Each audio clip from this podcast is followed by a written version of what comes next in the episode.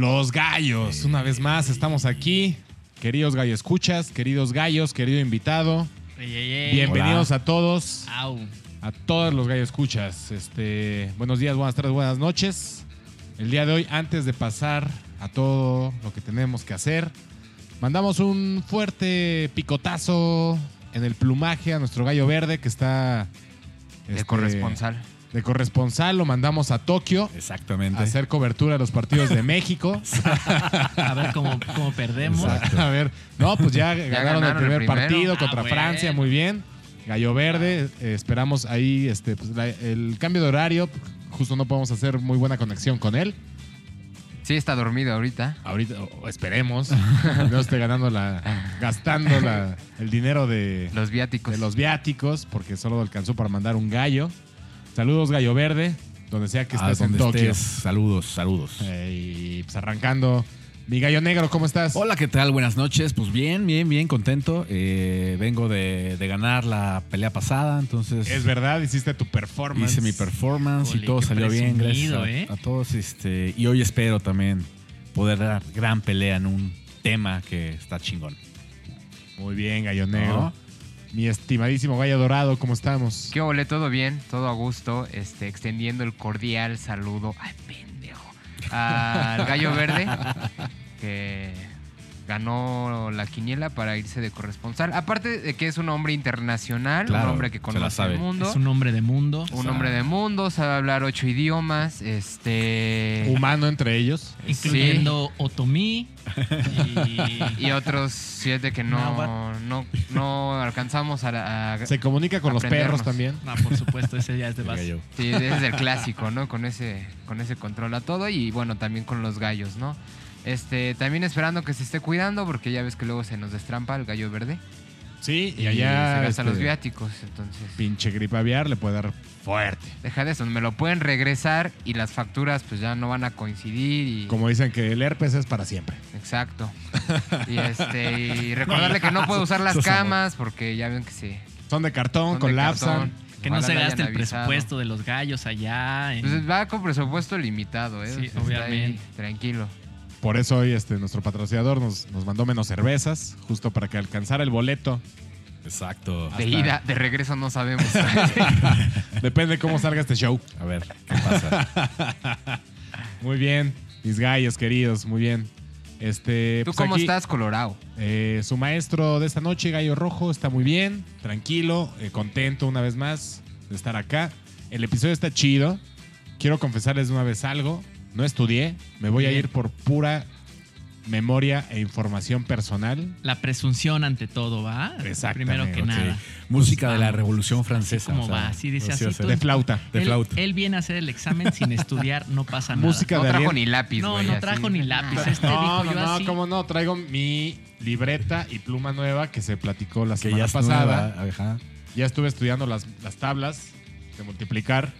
se, ¿Sí te durmió, provecho? Se durmió con el 48. cuaderno abajo de la almohada. No, Cuando te decían, duérmete acá con el, con el cuaderno abajo de la almohada. Y ya- por osmosis se te va a pasar todo.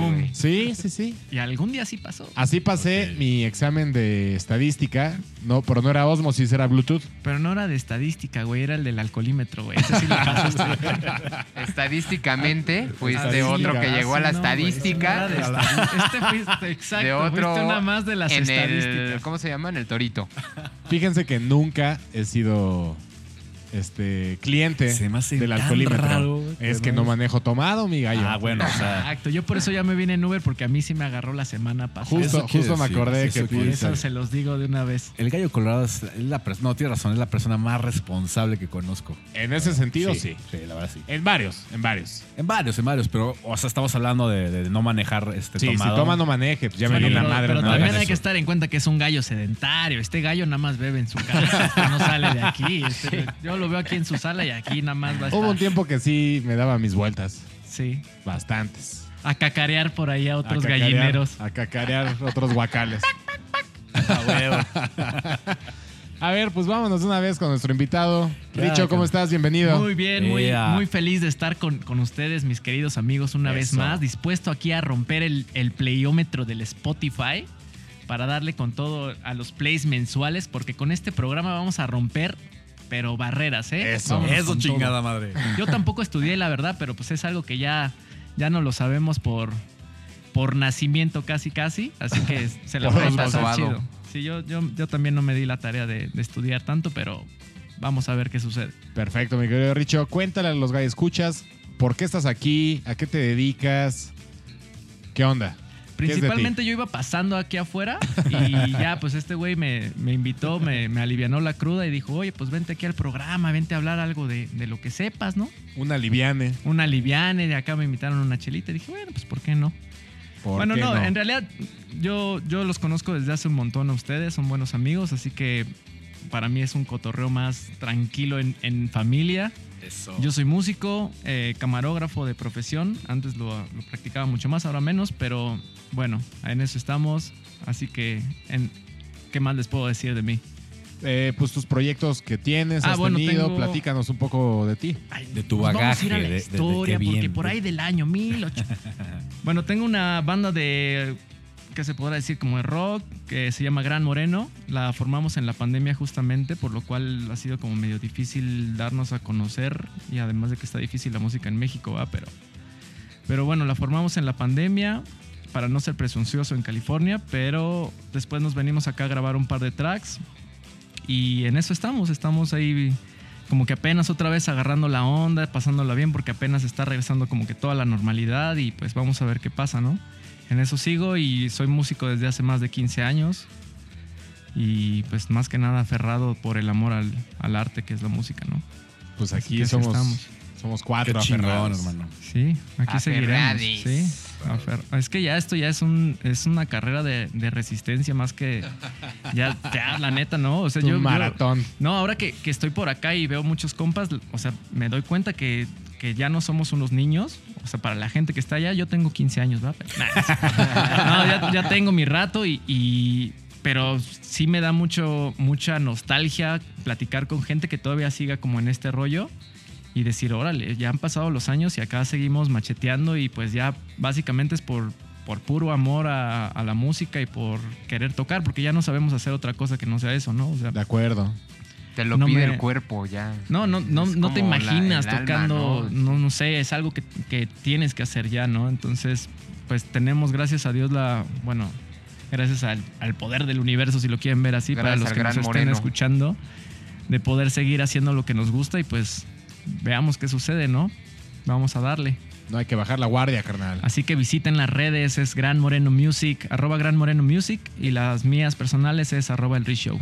El Rich Show, como show, pero con ese. Exacto, Pero porque soy escrito. un show en las noches, luego nah, los que me conocen saben.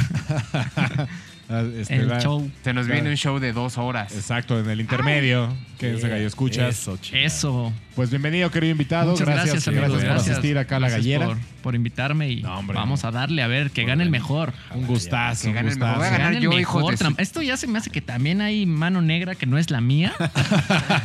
Es del gran moreno. Es del gran moreno, ¿eh? No vaya a ser que me estén acá.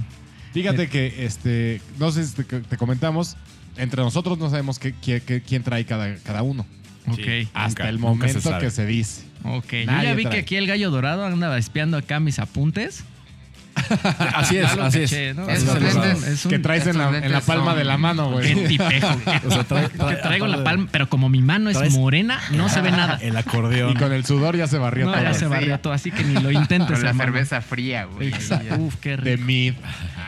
Disculpen ¿de- si antojamos a los a ¿De los quién? a los escuchas acá que hablando de chela se van a antojar, pero pues salud, préndanse una, destápense una chelita y pónganse a sí. escucharnos. Aunque Póngase. vayan a trabajar a las 8 de la mañana No en este importa. momento, que estén en camino al trabajo.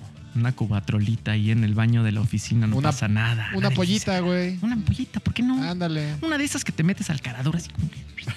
No, esa es anforita. No digo la polla, la que te preparan con jerez y juguito de naranja. En no, este ya esté mañana. por ocho, No, pero bueno, del- este- de lo sí, no, peor, es ¿verdad? que Ya- no. El otro Con día huevito. me que aquí en el supermercado que nos queda de conveniencia las preparan. Ajá. Sí, sí, sí. Yo no sabía. Yo las tomaba en la universidad. La Ya es de esas que, te- que- que le ponen el huevito, ¿no? Acá. Sí, Ajá. huevito, jugo de Ah, no, esa naranja. ya es de mi abuela. ya tú ¿Jerez? también, qué tipejo. Es al mismo tiempo que Yo te no hidratas, soy de los que le entran. te pero sí. nutres Y te y te pones un poquito. Qué güey. tipejo. No le hagan caso, no le hagan caso. Para la una que estábamos llegando a la pulquería, yo ya estaba Uf. Sobres. Pero ya en bien Flojito y puestísimo. cooperando. Qué chingón, mi Ya saben que Colorado. aquí todo es mentira. Pero si quieren, no. Hasta no verlo. Aquí es mentira, pero si quieren, no. Como quieran Pero tomarlo. su chela. Exacto, exacto. Bueno, antes de pasar a- al tema, vamos a mandar un saludo a nuestro patrocinador. A nuestro precioso y querido Myth and Ale, cerveza artesanal. Wow, qué hidromiel. cool suena Eh, eso. Que por cierto, E hidromiel. que por cierto, Hay un mensaje Hay de un mensaje de, de nuestro de hay un patrocinador. Mensaje muy importante de nuestro patrocinador. A ver, pásale, Telles, por favor. Vamos a enlazarnos hasta Tokio para que digan los patrocinadores. Se, por se favor. quedó dormido el querido Telles, Telles, pero ay, oigan, gallo, escuchas, el julio, julio 31 y primero de agosto va a haber el Hidromiel Fest MX. Ah, sí, ¿y de qué trata? Pues va a ser varios expositores de hidromiel, entre ellos el más chingón, creo yo, Mira, Nail. Midaneo. Entrada libre para empezar. No, pues ya no, me ganaste. no, ya hombre, me ganaste. Gratis, como nos gustan las cosas. No, pues así. Eso va a estar chingón. Entrada libre. Como este podcast. Va a haber, va a haber show, va a haber diversión. Es familiar si gustan y si se saben comportar. Entonces no voy. Entonces no voy. Es festival de hidromiel y cerveza artesanal, entonces no a fuerza, si no les encanta el hidromiel, que no entiendo por qué no les gustaría. Pueden echarse una, una cheve, obviamente va a haber comida ahí. Y pues es en Viaducto Río de la Piedad 496. Por si tienen alguna duda, tanto en Facebook como en Instagram, están en Hidromiel Fest MX. Sino que les pregunten aquí a ustedes, a los si gallos tienen alguna duda, ¿no? directamente con nosotros y los canalizamos con la persona más sobria del evento. Exactamente. Sí, les vamos a mandar el flyer. El flyer. Flyer. El apuntador que nos preparó producción el día de hoy. Nos Exactamente. canalizamos directamente con el profesor indicado de la borrachera de ese día. Es correcto, tal vez sea yo. Puta, que les doy tres, o sea, dos de hidromiel y una ya chela está, ¿no? artesanal y Sí, ya, güey. Dios, ¿no? y ya Toda vete a tu casa a dormir, Ya estás Sí. ahí Comprobado. en un barril, güey, yo creo. Comprobado. Comprobado. Gallo Negro, nuestras redes.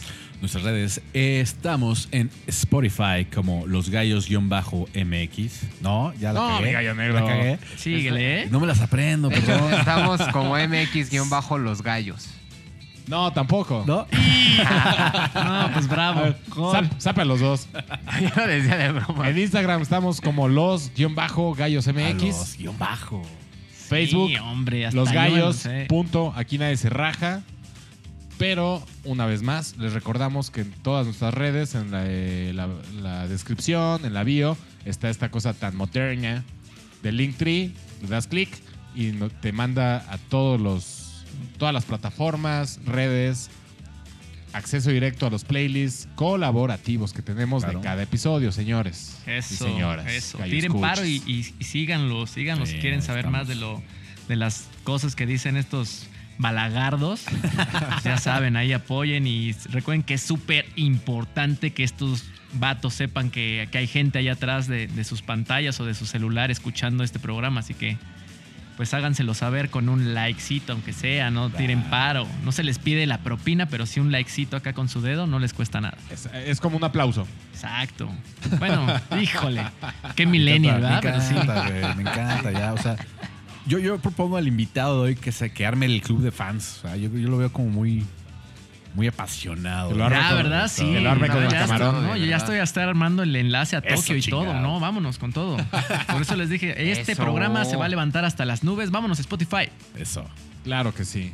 Pues, ¿qué les parece si vamos brincando a nuestro tema? A lo del tema, a lo del tema, ¿de qué se trata esto?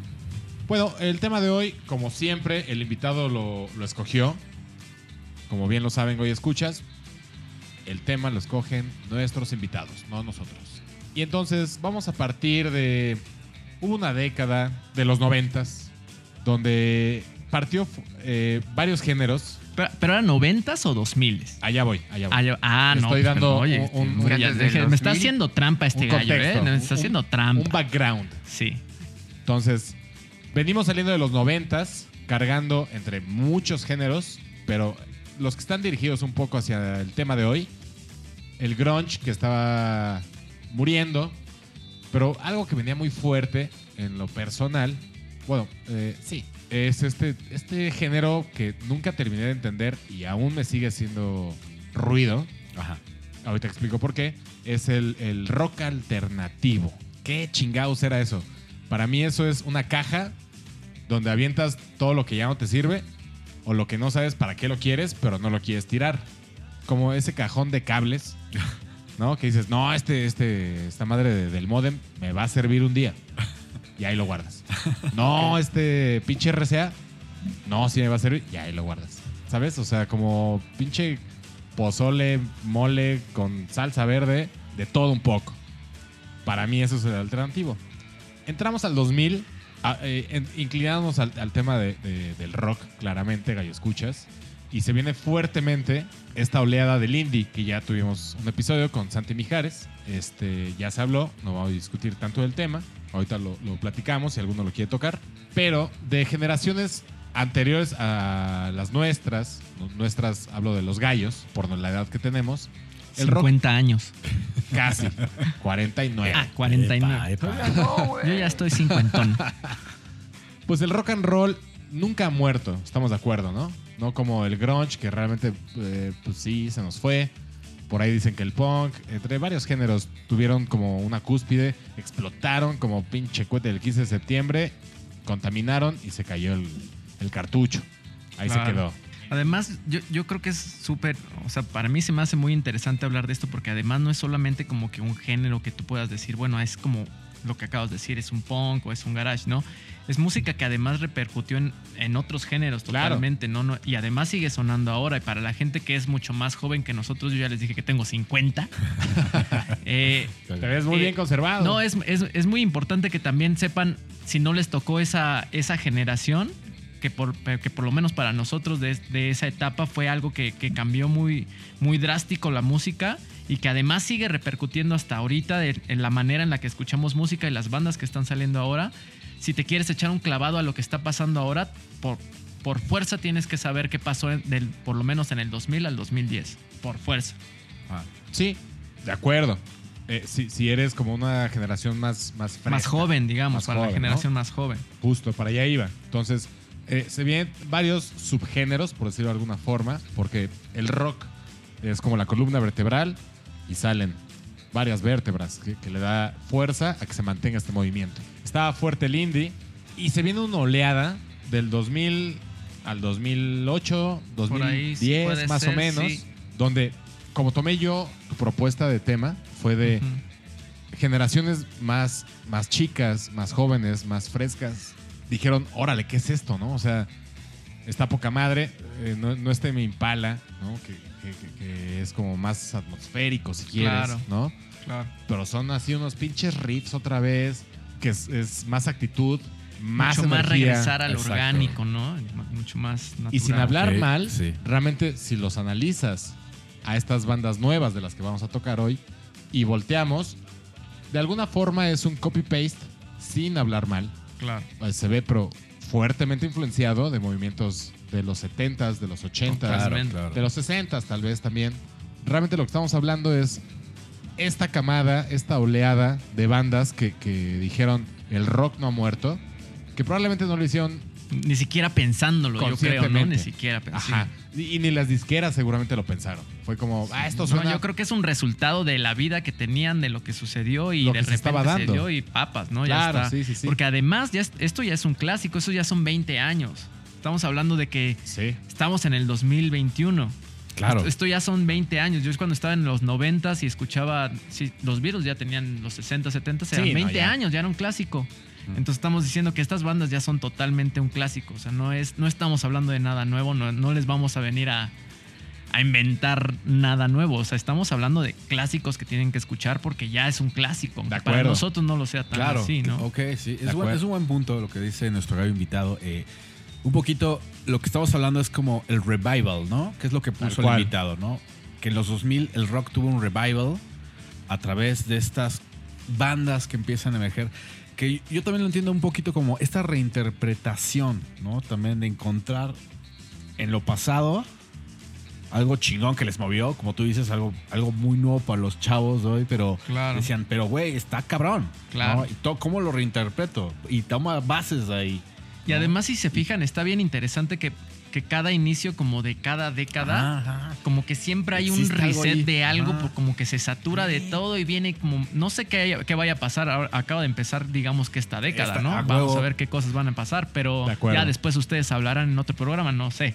Pero En años. 20 años, cuando vuelvas a venir a, No, de pero- invitado, me, me dices, claro, "Ah, ¿te en acuerdas?" 20 años Ya ya, que- ahora, ya ahora sí voy a tener 70. 50 años, Ahora ahora, sí vas a- voy a tener 83. No, no, pero... pero... las matemáticas que a mí. Sí, ¿verdad? Nada, a mí, yo, yo nada más estoy hablando tonterías. Yo ya vengo borracho. Pero es, es, es muy importante. O sea, yo lo veo como ya es. Para mí, es que no ha pasado tanto tiempo, pero la neta es que sí son Ya 20 pasó un años. chingo, ¿sí? Son más de 20 años. Pero, por ejemplo, eh, un poco lo que- retomando lo que acabas de decir, con cada década, a ver, más bien, Gallo Negro, ¿cuándo empezó el rock and roll para ti? Para mí Rápidamente. empieza en los 60 Para ti, invitado, En los 50. ok, Gallo Dorado, 50. perfecto, para mí también. Entonces, Uy, ahí hay un chanchullo para. No, o sea, pues no, sí. no, ya fue, perdiste. fue así rápidamente, fue así rápidamente. Ya vete a el la rock and roll Sí, se ha pero- mantenido y de ahí nos ha dado tantas variantes que hasta podemos hablar eh, pues del punk, de, de- puta, pues de tanta música que ha salido. Se dio el disco, tuvo su momento, explotó Totalmente. y ahí quedó. Se dio el electro, tuvo su momento, explotó y no quedó, evolucionó. Sigue siendo. Y ahí sigue siendo, ¿no? Total. Tenemos ahora la nueva tendencia de- del trap, el reggaetón, todo este pedo. A ver en qué termina esta onda. Sin hablar bien y mal. Sí, pues nada Pero, más pero está, está interesante porque yo lo veo como una saturación de un montón de sonidos y de cosas que de repente tiene que haber un reset. Sí. quieras o no, porque ya está, ¿no? Veníamos ya desde lo que tú dices, ¿no? Desde los 50, 60 evolucionando el rock and roll de mil formas, de repente salía otras bandas, vino Madonna, Blondie, bla, bla, que no son rock, pero ya estaban usando sintetizadores, mil cosas, vino el grunge otra vez y pum, pum, pum, de repente ya fue, basta, reset y eso pasó justamente en el 2000. 99-2000 empezó el reset que dijo, ya, no hay más que hacer. Eh, a ver, A ver, Dorado. lo- ¿Qué los he estado escuchando con Gracias, mucha atención. gracias. Tengo varias anotaciones, acotaciones que decir al respecto, carnal. Por favor. Miren, eh, primero del rock y esta frase de que el rock ah, se está muriendo que si el rock ha muerto, ¿no? La pregunta de siempre sobre el rock. Tal como se mencionó ahorita, se mantiene en constante cambio y cuando sale esta pregunta al aire es porque justo está pasando el momento en el que se está estancando. ¿Qué hace el rock? Empieza a redescubrirse, mirar hacia adentro en lugar de ver los movimientos que hay afuera y empezar a eh, hacer nuevas cosas para reinventarse y sacar nuevos géneros o nuevas este, vertientes del, del mismo, ¿no? Y ahí tenemos los movimientos de punk, los movimientos de disco, que al final de cuentas salen influenciados por el rock and roll de los 50, pasando por la música afroamericana de los 60, 70 y bueno, se, se transforma en el beat del disco, ¿no? Pasa después con el punk, pasa con el hardcore, con el grunge, con el Britpop y ya llegamos a los 90 Pasa esta parte del rock alternativo que ahí sí un poquito, creo que más que estar en una caja, sí, hay- sí tiene su lugar y son creo que cosas que esta misma reinvención de la música hizo que se abriera el portal del rock alternativo y que bandas estuvieran como metiendo nuevos sonidos y tuviera su, su, cajoncito, ¿no? Dentro de la historia musical. Ahora en el 2000 lo que pasa es que otra vez justo hay que reinventarse y lo que yo siento que hicieron los, estos artistas que empezaron a sacar la música, eh, sobre todo de 2000 a 2004, 2003-2004 y que le dieron este revival al rock and roll, fue en gran medida por la influencia que tuvieron de la música que ellos escuchaban. A lo mejor en ese entonces ya tenían 20 años y bueno, que en los 90 ellos tenían 10, les, les tocó todos los 90 con, con, esta, con este cambio constante y este eh, ¿cómo bombardeo de, de Bombardeo. géneros Ajá, claro. y que a la par se metieron a escuchar la música de los 60s y los 70s que lo supieron acoplar súper bien en los nuevos sonidos, ¿no? También viene este movimiento tecnológico de la forma en la que grababas y a lo mejor un poco nostálgico de no quererse desprender de las cintas. por decirlo de alguna manera, ¿no? De acuerdo. Querer Análogo. conservar el De sonido acuerdo. querer conservar el sonido análogo, exacto, y este compartiéndolo con la forma en la que grababas en lo digital, ¿no? Eh, eventualmente creo que en el 2000 y 2010 el rock vuelve a sufrir estos cambios y empiezan a surgir otras vertientes que ya las tocamos, el indie, cómo empiezan a mezclar otros sonidos, como creo que por ahí en el New Wave nos faltó, ah, sí lo llegamos a comentar, ¿no? Que también se derivó un poquito en el indie actual y por eso sigue manejándose. Justo fue Todavía- otro re- reboot, si Ot- quieres. Ajá, justo ahí todavía este, lo seguimos teniendo en nuestros días. Y creo que la frase de, o la pregunta, mejor dicho, del rock ha muerto, pues más bien que el rock está otra vez Es en el chida, estudio. es, es muy chida esa pregunta, la neta. También ustedes que nos estén escuchando allá del otro lado de su pantalla, o sea, en ¿Qué verdad, piensan, con no? sus- con- si lo están escuchando con alguien más, ustedes pregúntense si el rock ha muerto, porque es súper importante Yo creo esa que pregunta. lo- ¿no? cuando eh, empiezas a tener esta saturación del rock and roll, es como lo que pasa con cualquier artista que graba su disco, bueno, compone, ¿no? Graba el disco, se va de gira. Y después de todo ese relajo que implica sacar un disco y promocionarlo y la gira y los medios, bla, bla, bla, se van de vacaciones y se meten a un estudio o a, re- a reencontrarse. Yo creo que al rock le pasa lo mismo, ¿no? Pero en algo más grande, en un monstruo más grande. Salen muchos artistas y como que llega un momento en el que ya hay tanto que dicen, oye, vamos otra vez a, a regresar, ¿no? Vamos a explorar nuevos sonidos. Y muchas bandas toman otros caminos, ¿no? Muchas bandas se van a lo mejor a folk o a showgaze, a meter pedales, a quitar pedales, ¿no? Hasta en ese, en ese rubro, a meter sonidos de, de drum beats, no sé. Pero yo creo que el rock siempre pasa como, con lo, como lo que le pasa a un artista. También, también me Claro. viene a la mente una frase bien chida que dijo Alex Turner de Arctic Monkeys, que dijo, el rock no ha muerto, simplemente está donde debe estar, abajo de las coladeras, porque realmente de ahí es el rock. El rock no es popular, no es algo que tú vas a escuchar y eh, siempre fue transgresor, ¿me entiendes? Siempre fue... Eso iba contigo. Yo me acuerdo que en la secundaria yo, yo ponía, no sé, en ese tiempo escuchaba mucho Metallica y todos me mandaban a volar. Era como Claro. que ponía una rola y nada, quita eso. O sea, nunca ha sido, o sea, no esperen que lo van a poner en una fiesta, eso no va a pasar. El rock está otra vez donde tiene que estar y siempre ha estado ahí. O sea, no desaparece, es- es que simplemente regresó a donde debe de estar y por eso me gustó mucho esa frase de Alex Turner, que es muy real. Justamente dijiste como una palabra bien chida y clave, transgresor, ¿no? Y voy mucho con lo que dice mi gallo dorado, ¿no? Movimiento transgresor, que al final de cuentas regresas a la base para volver a re- reinterpretar el, tu sentimiento y, Y lo no que tú traes en tu necesariamente a generación. todo el mundo le va a gustar. Exactamente, sí, sí. Total. Está súper chido. Está, está pachecón. Y yo creo que eso sucede también porque ya de repente sí viene una, una forma en la que el rock and roll es demasiado popular y demasiado explotado hasta el grado que dicen, bueno, a ver, va otra vez. Ni modo.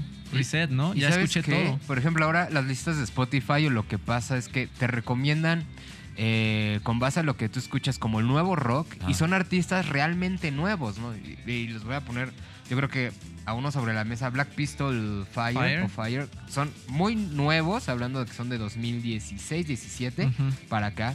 Y traen un sonido que está, sí ha pegado a este revival del rock del 2000. eh, pero ya suena como un poquito más de estudio, un poquito más Claro, candente, más, más familiar para tus oídos, ¿no? Claro. Porque vienes de pues escuchar rock producido de mil maneras, escuchar pop, reggaetón, etcétera, cosas que salen de un estudio y todo esto, pero ellos al buscar hacerlo orgánicamente, bueno, te da como un sonido más familiar.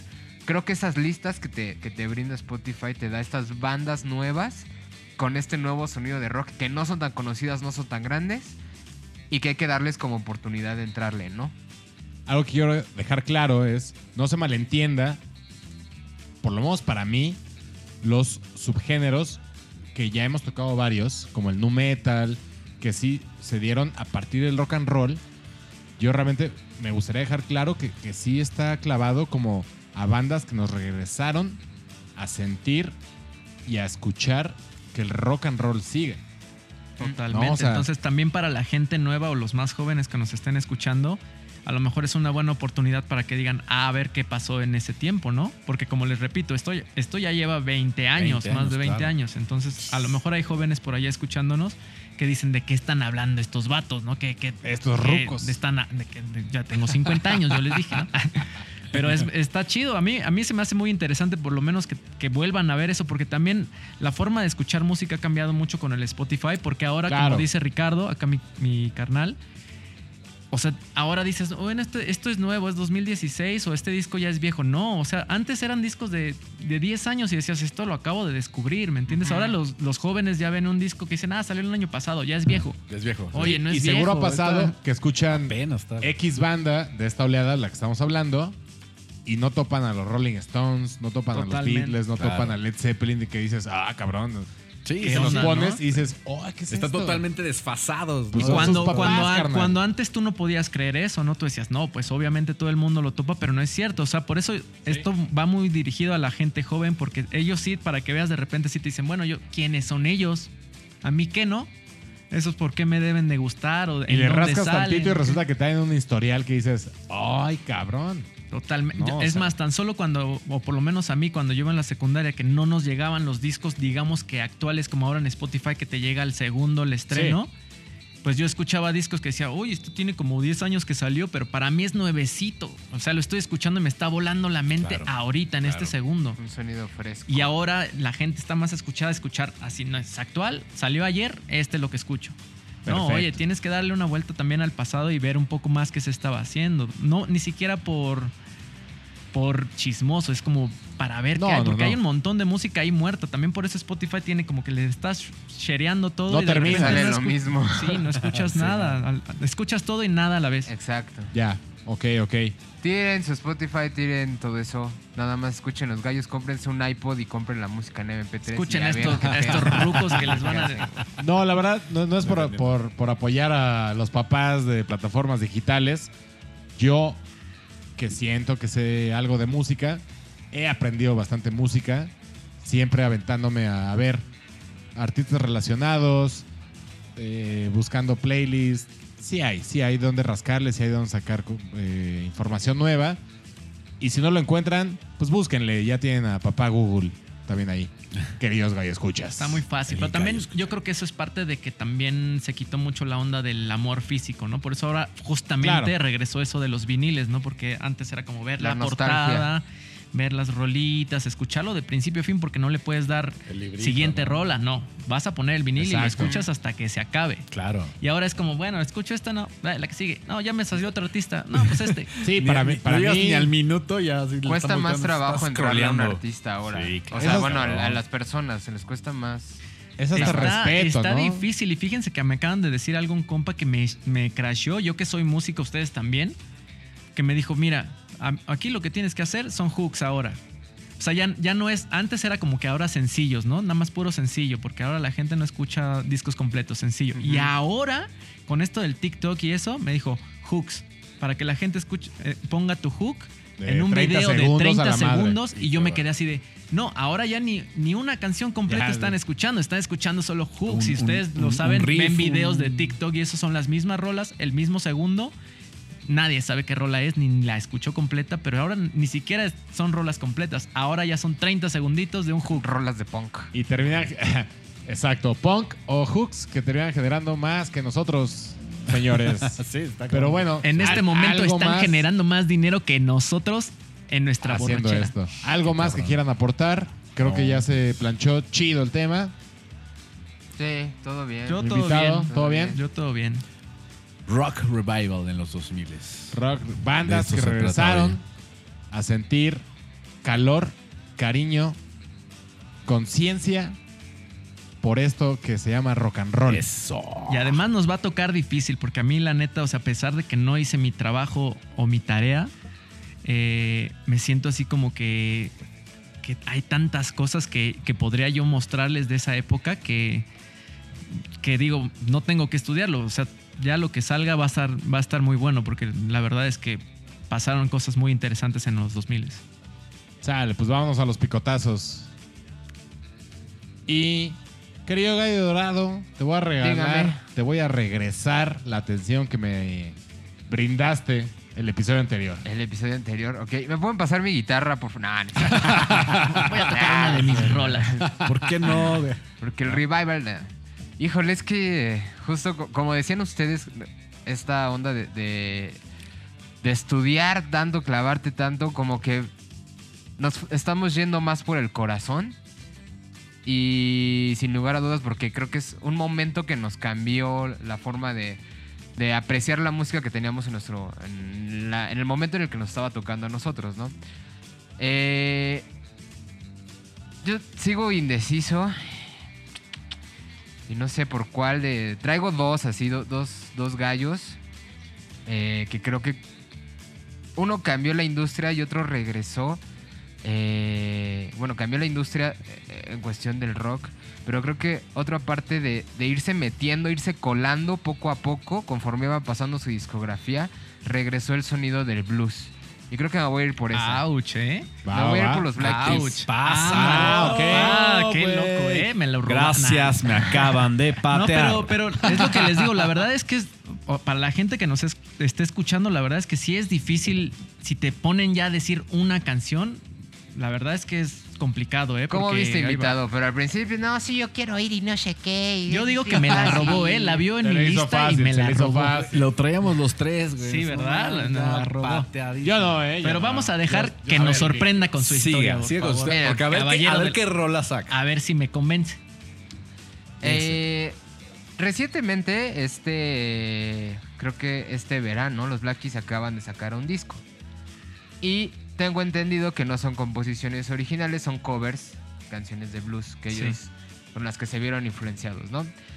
Y al decir que se vieron influenciados, estamos hablando de aproximadamente 30 años, porque ya le están pegando al No, yo creo que 40, más, 50, hermano, ¿no? sí. O- Bueno, cuando ellos tenían Claro. unos 10, 20 años más o menos, ellos crecieron con estos sonidos. La banda saca su primer disco en el 2002, pero ya traían el antecedente de haber trabajado eh, algunos sencillos y sobre todo covers eh, en EPs anteriores del 2001, por ahí, 2000, ¿no? güey. Eh, esta banda es un dúo, Dúo. es el, el baterista y guitarrista, que Un creo dúo que también dinámico. ahí hicieron como esta onda de que el rock podían tocarlo dos personas y no necesitabas toda la parafernalia del tecladista bonito ese y el momento, qué bajista bonito. y otro Wow. guitarrista. Sino únicamente dos pelados arriba del escenario que decían, "Pues nosotros podemos, Dan Auerbach, que además es un gran productor, además tiene sus proyectos solistas, Patrick Kearney, que Muy además bandas es un gran productor y tiene sus proyectos solistas, y aparte escribió el intro de Bojack Horseman. Claro. Y además que es súper chido lo que tocas de ellos porque gracias a, bueno, a ellos y a otras bandas, pero ahorita seguimos escuchando dúos increíbles, ¿no? Que, que hasta esta época siguen generando un montón de dinero y buenas rolas. Eh, que Dúos que están saliendo ahorita que estoy seguro tomaron de ejemplo al sonido de, de- Sí, creo que dos bandas en especial, ahorita nos voy a decir una, no voy a quemar la otra, pero creo que los Black Keys sí fueron este esta banda que aparte con la, la onda musical de traer el blues, o sea, no tanto yéndome al rock revival, sino al blues revival también le metieron a estos muchachos claro. para que la gente conociera estos sonidos de, de Ohio, son de, son de Ohio, de Estados Unidos, y este y que los volvieran a poner en el panorama, ¿no? Después la banda, eh, creo que también, y estaría padre hablar de, en esto, de esto en otro programa, cambian el sentido de hacer los shows en vivo. Ellos, eh, conforme fueron siendo más grandes, las composiciones eran más grandes, implicaba tener eh, músicos invitados. Regularmente los músicos invitados pues están como ahí medio escondidos o están Claro. al extremo, el tecladista está pues al lado del baterista. Como tras bambalinas, no a ve. medias bambalinas, ¿no? Como O ahí. hasta atrás. Atrás, O ¿no? hasta Hasta atrás. atrás. del escenario. Ajá. Y como ya artistas mucho más grandes que quieren todo limpio, pues mandan a- abajito del Atrás escenario, abajo del escenario, como YouTube. No, los pone a, a mí me recuerda algo que ¿no? hizo The de- White Stripes que vistió a los músicos de ninjas. Se veían bien chidos. Sí, pe- eran los, los roadies. En, el, Sí, los roadies, ¿no? En el, Sí, sí, sí. este, Hay una sesión, From the Basement. No sé, pero Ahí se veían ve. súper chidos, ¿no? Y este, bueno, lo que hacía la banda ya en, en los discos posteriores era que siempre respetaba o los productores o no sé quién decidía ahí esa cuestión, siempre eh, intentaban procurar que el lugar de los dos estuviera hasta adelante, ¿no? Y Patrick y Dan siempre son los que están hasta adelante, atrás aparece el bajista, Sí, el front- tecladista y el otro guitarrista, siempre dándole lugar a esta banda, ¿no? Eh, este respeto sobre todo, ¿no? Porque somos nosotros dos los que componemos, están nuestros músicos, pero nosotros dos tenemos nuestro lugar. Ahora también se convierte en una banda de estadio, por ahí de 2010 sacan un disco que, bueno, anterior, en el 2008 sacan el Attack and Attack Release, and que Release. creo que gana su primer Grammy. Buenísimo. Y en el 2010 se hacen un boom. Boom, boom. Sí. Cabrón, ¿no? Explota. Eh, con esto la banda empezó a ser más grande. 2014 creo que sacan el disco más exitoso que tuvieron, que les da el lugar de ser el- una de las bandas El- el, para Brothers. tocar en Glastonbury, pero no tocaron en el principal, un horario El- antes que el cuando... Camino. Sí, el camino. No, fue Brothers, ¿no? Con el que ganaron el Grammy y se pusieron, ya, ya traían Fue el banda invitada. 2010, Sí, ajá. Brothers. Y luego el camino, Camino. donde pues ya viene este sencillo de Lonely Boy y Little Black Submarines, varias cosas, ¿no? La banda después saca otro disco, creo que en 2016, se guardan un ratote, dos- no, 2017 es el último que ellos componen, se guardan un ratote y en la cuarentena pues sacan este disco de, de covers de blues que... Que está bueno, ¿eh? Ya independientemente bueno, de lo eh, que ustedes opinan de este nuevo material, la, la verdad a mí me gustó bastante. Se me hace algo Sí, está chido. que no nos tenían muy acostumbrado a ese sonido, pero están puliendo su sonido de una manera súper fina, la verdad. Ahí está. No, pero, Pero la qué- banda qué rola, y qué la rola. rola, La es. I'll Be Your Man del primer disco de Big Come Up Venga. de los Black Keys. Venga, Eh, trae una onda eh, bien blucerona, un ritmo ahí cortadito, marcado con la guitarra, con el riff. La batería crudísima. Total, Eh, total. No, parece que está grabada en el 60, ¿eh? No, no, no Mira, para ayudarte a tu historia, no para chingón. hacerte que ganes, este álbum lo grabaron en su garage Claro. Y, y después lo mandaron masterizar, obviamente sí, con alguien que tenía un poquito más de presupuesto, pero este álbum no logró recaudar mucho dinero, pero estos ya tenían una gira, entonces ellos le pagaron al productor cortando el césped de, de casas de, de- de su cuadra. Como Para yo con mi primer bajo. Qué Tal, cual, Así sí, sí, sí. primer bajo. ¿Saben cuántos discos se vendieron del Big, el Big Come Up?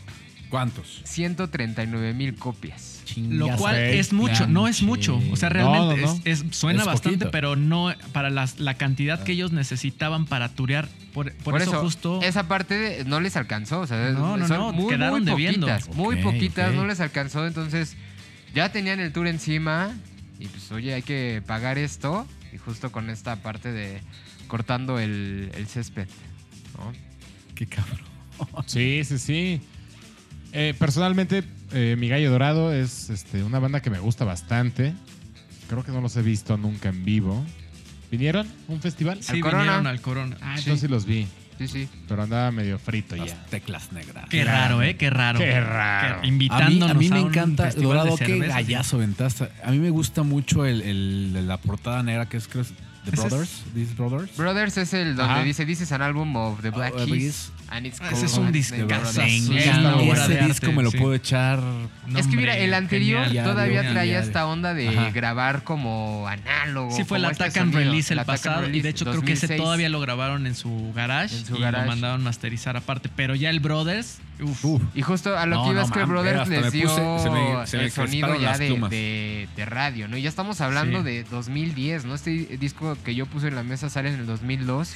Ocho años Claro. pasaron para no, ya que independientemente de que se claven ¿eh? primero con este que dices, tienen que ir a escuchar también el Brothers después. Mucho Es lo que, dice, lo, que dices, Dorado, ¿no? Me encajó en un rato, dejo pasar el tiempo, me vuelvo a meter en mis bases. y Me encuentro. Y regreso, güey. Me No. encuentro y salgo con Sí, todo. güey.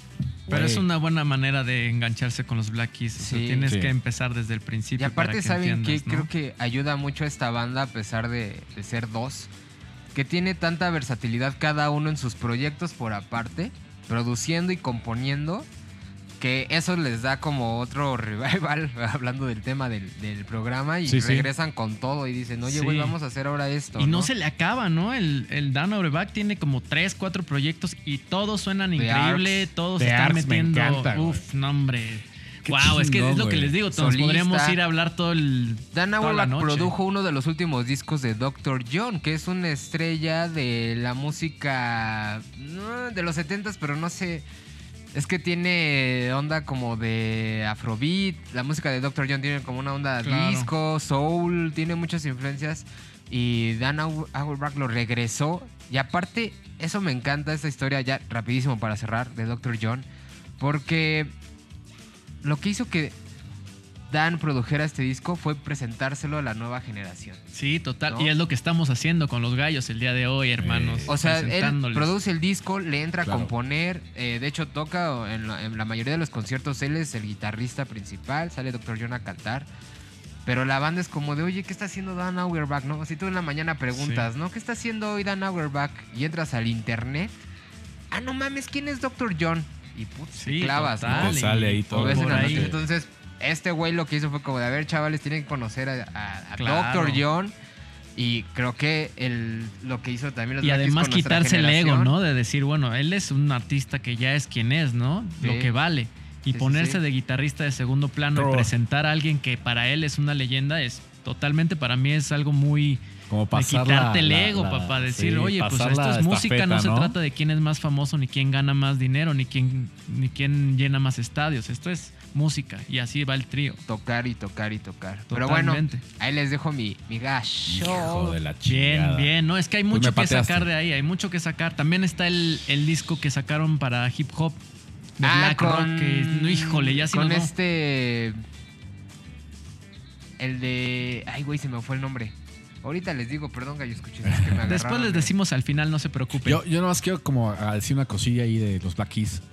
No sé si está tan- no sé qué tan cierto sea, pero el nombre de Black Keys, las teclas negras del piano, hay como una especie de que las, las escalas del blues como que involucran mucho las teclas negras, Sí, Los bemoles. Sí. los bemoles sí. y por eso por eso por ahí puede venir como, como el nombre de los Black Keys. No sé Sí. qué tan Sí. cierto sea, pero pues está como chingón, ¿no? No, y Como que- además es una banda que es un, fue de un error accidental, porque además ni siquiera iba a tocar con el baterista, sino que Dan tenía otra, otra banda y los invitó a grabar unos de millos y la jodida.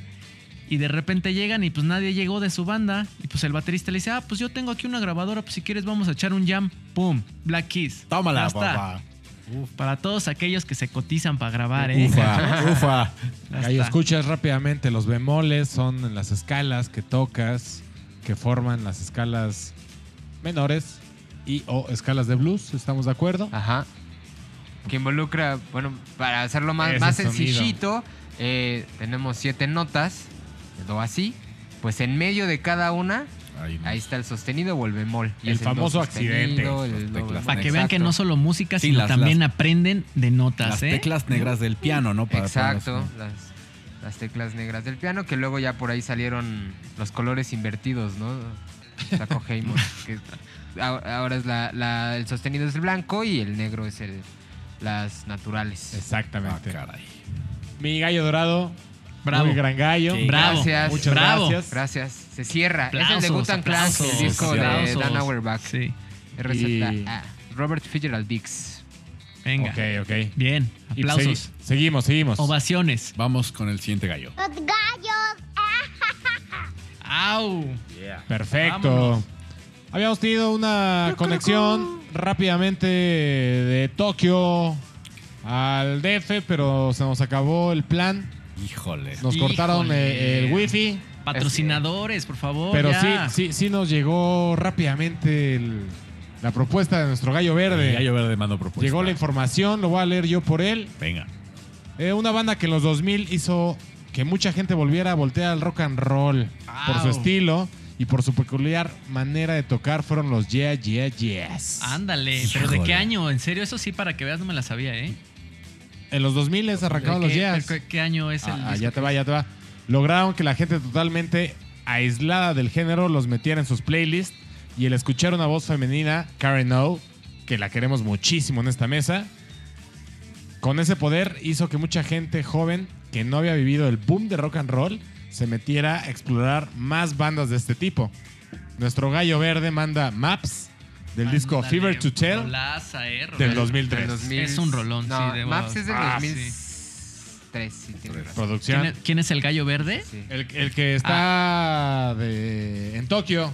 De una vez les voy, a- les voy adelantando que muy buena, muy buena, muy buena proposición de música, pero pues lástima que no viniste aquí a contar la historia, mi hermano. Si estado no- chingón. Pues pero- vamos a ponerle ahí como. correcto, es el- correcto. vamos a Pero si en, el, limpiarla, si en el ¿no? futuro tenemos patrocinadores con más dinero, ya nos enlazamos hasta Tokio para que nos dé en vivo y en directo. Es que era o, O el grabamos enlace, el programa en Tokio. Ahora el enlace, ahora que vamos todos. desayunara mañana. Sí, eh, tenemos, te- Si no recuerdo que tenemos el presupuesto cortadísimo, ¿eh? si Es no correcto. se nos baja. Es bueno, correcto. ¿Cómo ves? Los ya, ya, yes. Yeah, yeah, yes, me encantan. Los Sí, llegué a ver sí, una vez eh, en vivo acá en el Palacio de los Deportes con el disco este que están rompiendo el huevo, este, el- con Head With Roll, que era el sencillo. Era el sencillo y el disco se Y llamaba. la neta es que Karen O, o sea, los tres me encantan, pero Karen O se me hace una joya. Sí, total. Poco, total. poco, eh, It's poco Blitz. apreciada. It's Blitz. No, It's yo creo que más que nada con la, con la que acá acaba de decir mi querido gallo dorado, güey, también te das cuenta que las voces son muy peculiares, ¿me entiendes? La del vato de Black Keys es irrepetible e incopiable. Lo mismo con Karen O. Es una voz que tú sabes que es ella. ¿me Sí, y por ejemplo, el soundtrack que hizo para esta película de los monstruos, ¿cómo se llama? Eh, Where the Wild Things Live. Ah, de Walton Sleeve. Ah, qué bonito. Es un cuento, que es- ¿no? Total. Sí, sí, sí. Yo Total. me lo leía de chiquito. ¿Sí? ¿A poco? Por eso me pegó Con tanto, razón yo creo. Pues con, Con razón, razón. quedaste así, mi Con hermano. razón, con razón Pobrecito, mi Como, niño. como, como Piolín Monstruo. Eso está bueno, güey. Oigan, y otra cosa es que, bueno, eh, Karen O era vocalista de la banda. Bueno, es vocalista de la banda. Y tenía ondas ahí de tocar el piano, pero creo que la mayoría de la gente ubica porque el guitarrista y el tecladista es Nick Sinner y la batería la toca Brian Chase. Y otra vez esta cuestión de dos instrumentos eh, y la voz sobre el escenario, ¿no? Otra vez. No, pero ella sí toca. minimalista. Por eso decía que ella canta y toca el, el- el piano. Ah, ¿no? ok. Pero en la mayoría de las canciones, en las que, las que conocemos, las más famosas, pues están ellos, ellos dos y ella sosteniendo el, el micrófono de una Ya, manera ya, ya, ya emblemática, ¿no? Claro. La banda empieza en el 2000 y justo eh, el Fever to Tell es el primer disco donde, donde viene Maps. Y creo que Rolón, la banda que me- viene del Rock Band también. Necesitamos un, episodio del Rock Band. de rolas del rock band- y rolas Sí, del la- FIFA. Sí, también. rolas del FIFA. Y de ese disco también está Day with the Knife, que es una, una rola también muy conocida. Fue, fue, Control. Ese fue sencillo antes, ¿no? Creo. El primero, ahorita te, te decimos. El primero fue Day with the Night y luego Maps. Exacto. Wild Control. Y luego viene el 2006 con Gold Lion, que yo creo que en el 2006 es también cuando se hace este boom de los ya ya Hay como, ¿no? no, y Explota. además no de ellos, también Explota. como del 2000 y luego 2005, 2006 vino otro explote todavía más fuerte que también vino por ahí Wolf Mother y, Sí, como ayudar compañía de, de otras bandas que Oh, también Wolf Mother. bueno, por ahí hay una locura. A ver, no, no quiero dar spoilers. Eh, Perfecto, Gallo Verde. Pues desde Tokio aquí llegó su gallo. Buen gallo, buen gallo. Buen Gracias, gallo. gallo. Verde. No te gastes todo el presupuesto. En un momento favor. nos enlazamos contigo, no te preocupes. A ver si- quédense, quédense en el programa porque al final nos vamos a enlazar con él hasta Tokio. A ver si funciona el Wi-Fi. A ver si se despierta. Los gallos. Sale pues desde Tokio. Venga, buenazo, eh. El Los- gallo de nuestro gallo verde. Para que vean que sí hay producción. Luego, luego los patrocinadores nos hablaron, ¿no? ¿Cómo que no va a haber? ¿Cómo nos que no vamos hay? a enlazar hasta Tokio. Les pagamos otro plan, amigo. Otro pinche plan. Otro, otra, otra tarjeta de 100 pesitos.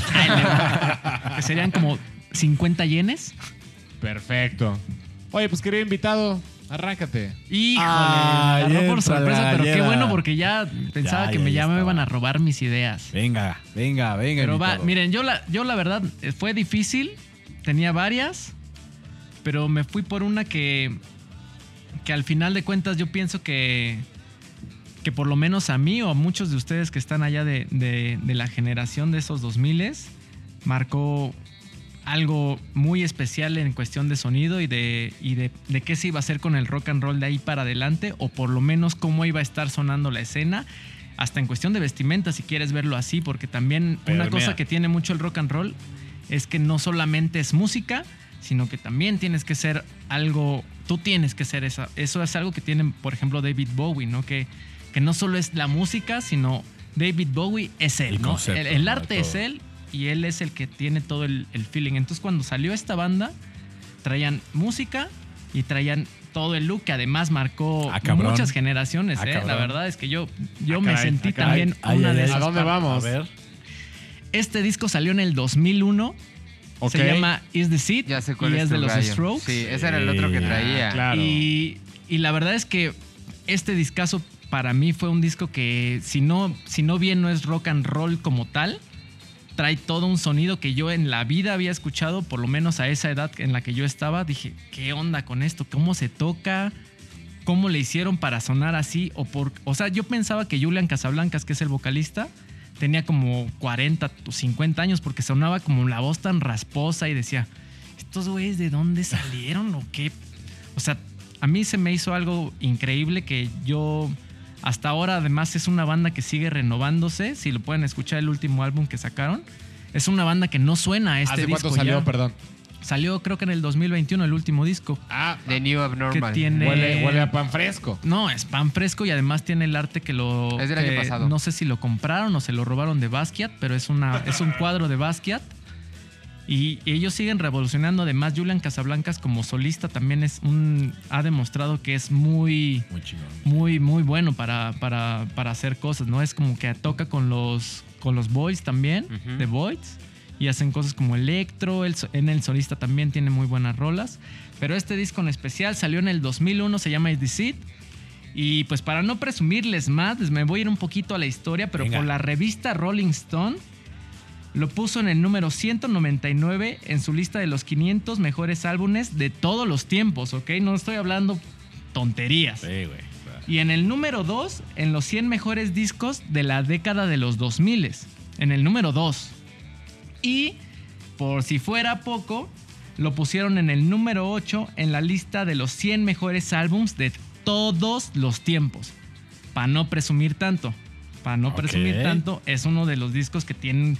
Si, tú- si te gusta Ahí el garage o te el gusta el duro. vintage, Ahí están los números, no puedo yo mentir. Y además en esta banda hay una historia muy importante que hay un hay un vato que hace como entrevistas que se llama Ninward o corríjanme si me equivoco cómo se cómo se pronuncia, que es un vato que tiene entrevistas hasta con Nirvana, ¿no? O sea, es un Ok. vato pero hace entrevistas como de no son entrevistas normales, como de, oye, ¿cómo te llamas? ¿Tú qué haces? No sé qué. eh, Es ¿Por un qué se un llaman los- periodista de musical. de- es un periodista banda. muy transgresor, muy de rock and roll, o sea, muy molesto, ¿sabes? O sea, eh, véanla, la entrevista está en YouTube y los entrevista justo antes de sacar Is This It. Y hay un, hay un fenómeno con ellos que pasó muy importante, que por eso ellos marcaron una época importante en los 2000 que ellos antes de estrenar el disco Is This It, ya eran un fenómeno, ¿me entiendes? David Bowie fue a, a verlos al backstage y todavía ni siquiera sacaban el disco, ¿me entiendes? O sea, ellos no entendían ni por qué estaba pasando tanto rush con ellos. Y está en la entrevista con Notward, los está molestando y además les dice, ¿y tú por qué Nick Valenci y Julian Casablancas? ¡Ay, qué nombres tan, tan mamones! O sea, por, por decirlo, o sea, como que los, los transgredía ellos así. Es que yo no entiendo cuál es el rush con nosotros si no hemos ni siquiera estrenado este disco ni, ni ha salido nada. Y tenemos mucha gente. David Bowie acaba de ir a nuestro concierto en Nueva York y, y no sabemos qué está pasando. O sea, obviamente ya cuando escuchas el álbum te das cuenta que dices, obviamente traían algo increíble que la gente lo veía y se había corrido ya de voces. Y, y wow, o sea, cuando escuchas la historia de que ellos en, en verdad solo querían superar a una banda que se me fue ahorita el nombre, se los digo al final, que era muy famosa en Nueva York en ese tiempo, ellos solamente aspiraban a eso, ¿no? Aspiraban a ser como ellos, famosillos en Nueva York. Y de repente, boom, pácale, boom, vámonos hasta arriba y reventaron todo y con este álbum rompieron las barreras de, por lo menos para mí, de cómo sonaba la música, porque de la vestimenta, ¿no? Trae los saquitos con los Converse y el pelo todo despeinado y... Los videos musicales. Los videos musicales, como ¿no? es tienen, tienen, una, tienen justamente algo bien cabrón, ¿no? De que se. Sí, es como nostálgico, pero es una mezcla ahí también, como lo que tú dices, la imagen, güey. Cómo manejaban la ¿no? imagen de Strokes. Y además, o sea, ser un stroke también. era ser un borracho y ser un rock and rollero, ¿no? Porque tienen un, ahí un VH1 Sí. que salen ahí como que tocando y se caen y están tomando y... Bueno, eso para mí, por lo menos de, de morro, dije, oh, ¿qué onda con estos vatos? Pero no bien le piden chido". nada al rock de los 70s que ya nos habían pintado. Justo No, lo que decíamos al absolutamente. principio, ¿no? Es como, y no por restarle Mérito, sí, no, no, no. mérito, exactamente. No, no, no. Solamente es estas generaciones nuevas dijeron, órale, está poca madre este pedo. Entonces, eh, es solamente acotar eso, ¿no? Cómo, cómo retomaron esa información Claro. y dijeron, esto no lo podemos olvidar. Eso está ¿Qué chingón. onda con eso? Hay un Sí, ejemplo muy claro. Y bueno, antes de decir eso, ¿cuál es tu gallo? Ah, para, no sé, ¿Cómo? La, la rola. ¿cuál- la, la rola que pones en la mesa. De este disco yo les voy a proponer Hard to Explain. Ok. Se me hace una rola que todavía puedes escuchar 2021, Y tú pero que dices, también trae toda la onda del disco garage. O sea que es una rola que no tiene tiempo ni no tiene Se hacía temporal. esa temporada. caduca. Es una- Que no to- caduca todavía jamás. suena vigente. Bueno, la rola que iba a poner, o que les, de las que les voy a comentar, es Last Night. Claro, totalmente. Todo ¿no? el mundo También era un gancho. cómo empieza con el... Ganchito, sí, claro, creo que sí, o mi, no me acuerdo, y la batería, ¿no? Bueno, Sí, sí, sí. esa rola es Muy famosa. tal cual American Girl de Tom Petty de los 70s. Ok. Es, Ahí, el intro el es dato. el mismo. Ahí está. Es el mismo. No, y además ellos, siguen haciendo dicen, eso. El sí, nuevo disco de- trae una rola que se parece a Billy Idol totalmente. O sea, pero a viva Ellos voz lo, es lo una aceptaban rola. y sí. todo eso, o sea, no tenían sí, problema. Pero justo, y un poquito compartiendo lo que dice el Colorado, o sea, te venían a traer el sonido del rock otra vez, un poquito más eh, sencillo de digerir para ti que ibas empezando en la música, que le ibas entrando. Y ahí personalmente, yo creo que después de haber escuchado Last Night a los 10 años, había escuchado Tom Petty y American Girl y dije, no, no juegues, está, está chingón esto, ¿no? Claro. Pero de alguna manera los Strokes Sí. te, lo, te pusieron la semillita Es, ahí para es que, es a lo que vamos en este programa los- también, los como que eso nos abrió a nosotros de los 2000 Obviamente ya existía Tom Petty y eso, pero siempre Es una rola de es los muy 70s. bueno que alguien venga a rescatarte y a ponértelo de moda, porque suena fácil, ¿no? Pero hacerlo y que realmente funcione para la gente no es tan fácil, ¿no? Cualquiera puede tomar influencias. Yo llevo haciéndolo con la música también y no es algo que sea tan fácil, ¿me entiendes? Sí. Y cuando te lo venden así de esa manera y pega tan duro y tan fuerte como en todo el mundo, es algo que tiene que alabarse y para mí es una banda que no es algo que yo ahora sea fan, pero agradezco que haya existido ese disco porque gracias a ese disco se cambiaron muchas formas de hacer la música, inclusive o sea, este disco salió antes que el primero de los Black Keys y este disco como ellos ya traían mucho rush de productores y todo ese rollo, les dijeron, "No, pues está muy chido su demo, vamos a hacerlo bien producido y no sé qué." Se tardaron mucho en estrenar el disco porque estos vatos ya tenían el disco y de repente Julian dice, "Es que no está sonando como suena en el ensayo, esto suena muy producido, A esto suena muy acá." Y agarraron los demos que tenían y les metieron un poquito más de cosas y listo, salió el disco. O sea, olvidaron todo lo, lo de la disquera grande que les había pagado un estudio bueno y un productor grande, lo borraron. Dijeron, no, vamos a agarrar los demos, vamos a grabar encima y vamos a hacerle así.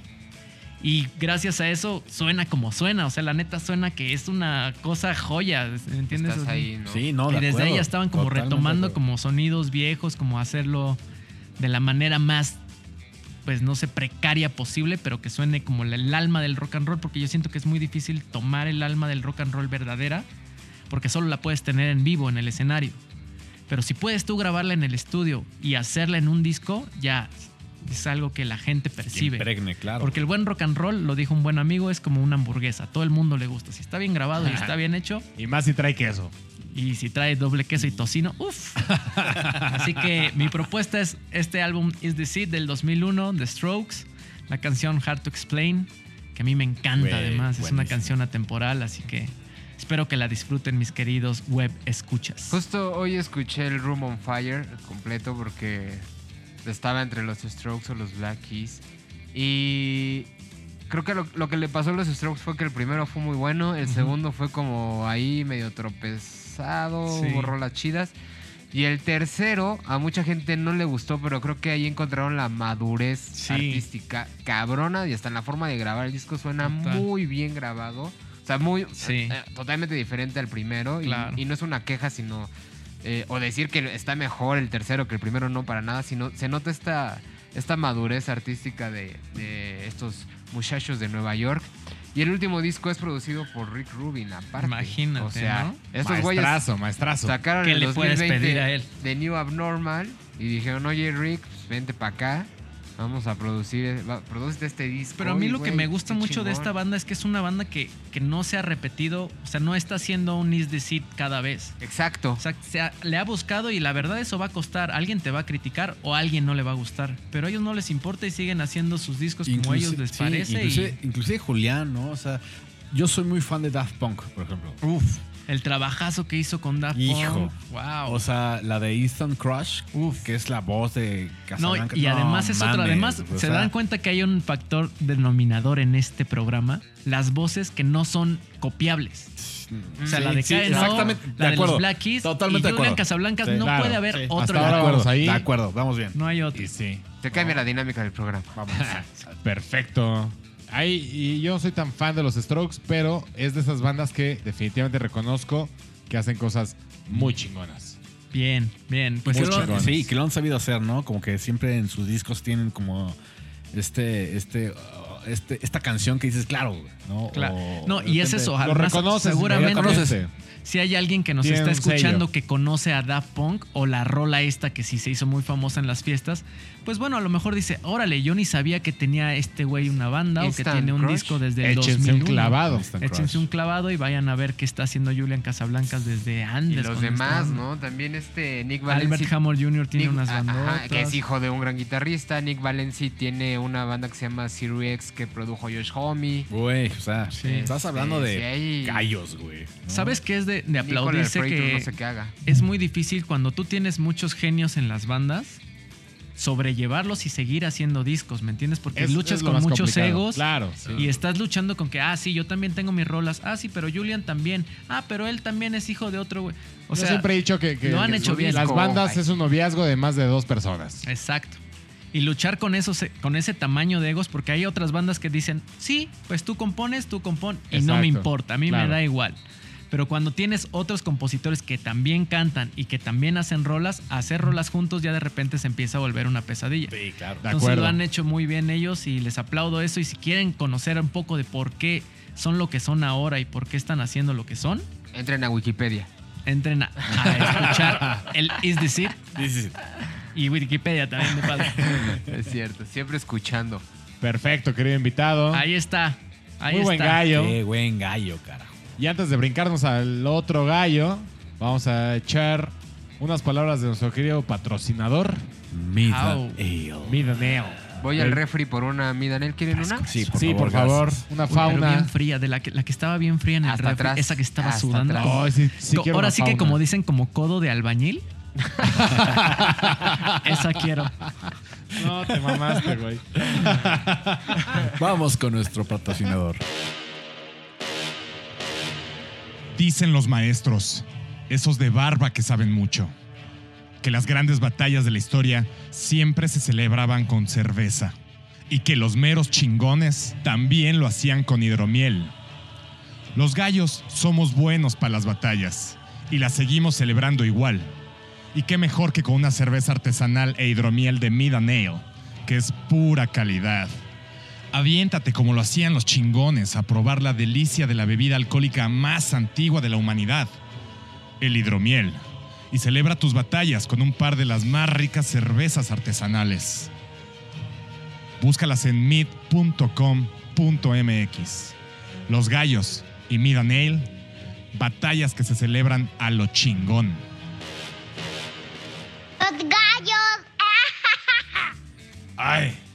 Recuerden que va a estar eh, Mid and Ale en el festival eh, 31 de agosto y primero no es Al cierto. revés. Oye, oye, pero no grites. Al revés. Fue no al revés. No me, está bien ¿Por que te gustó la canción, pero no te, no te enojes. Final de julio, primero de agosto, ahí en Hidrofest MX, Vayan, vayan. entrada libre, familiar y también hay este Familiar, no tan familiar, porque va a estar el, el gallo rojo acá ya. Entonces no va a ser familiar. Cuando está el gallo rojo, no es familiar. familiar. El gallo rojo en hidromiel. A No, veces no. sí, No, a veces no. Eso ya no es familiar. Same, lo- same but different y no está el gallo verde para corregir.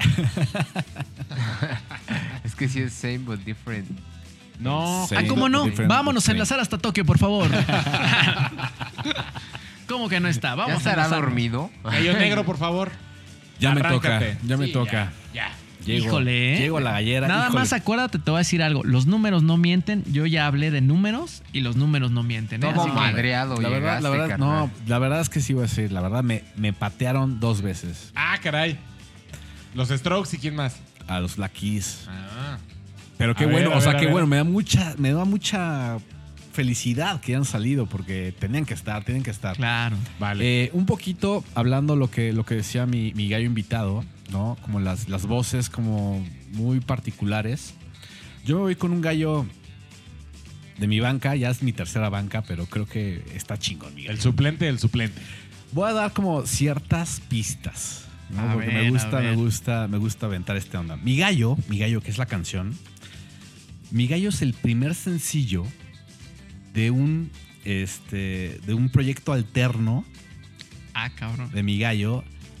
Producido. Producido nada más y nada menos por Mike Jones. Guitarrista y compositor de The Clash. Ándale, ya sé por dónde O vas, sea, ¿eh? Ok. Así está, cabrón. ¿Pero es banda o solista? Eh, ahorita ya es, el proyecto alterno de ese güey. Es Ah, proyecto. ok, ok. ¿no? Eh, es un tipo que. Inglés, obviamente inglés. ¿no? Eh, el chico malo de Inglaterra. Esto ya se volvió en el acertijo. Eh, mi gallo es de. del 15 de agosto del 2005. Ah, caray.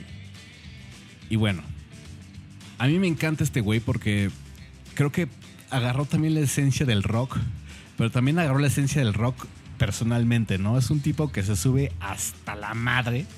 Ja, hasta la madre. O sea, yo cuando me empecé a Pero es que si me dices de allá, te a puedo decir investigar- varios, Es que ¿eh? empecé a Sí, investigar sí. de este gallo. Como el invitado. Me metí mucho a la historia peor. y me doy cuenta que es un gallo que sí está totalmente desfasado, no, no desfasado de la realidad, desfasado. Desplumado. Desplumado, güey. ¿No es el Richo? O sea, haz de cuenta, su mejor amiga era Amy Winehouse. Ándale, ya sé de quién Ah, estás. El otro día estaba hablando, el otro día estaba hablando. Doherty, Pete Doherty. totalmente. Pero, pero yo pensé que estabas hablando de su banda, hermano. Pete Doherty. Pete Doherty, que empezó con los Libertines, ¿no? Uy, Baby Shambles, estás hablando. Estoy Los hablando Baby de Shambles, Baby. Shambles. ¿Qué, ¿no? año fue ese Fuck disco? En el Forever, 2003. Sí. Fuck Forever. En es el la- 2003, Baby 2000, Shambles ve la no luz. me digas que... do- es que es lo que les digo, Es que lo que digo, además ya, ya pasó un montón de tiempo y a mí se me hace que Baby Shambles era del... no sé, Reciente. reciente. No, 2003, güey. Qué loco darme cuenta No. que ya soy... Pues es que justo Estamos a dos años de que se cumplan 20 años de eso. Y a un año de cumplir 50.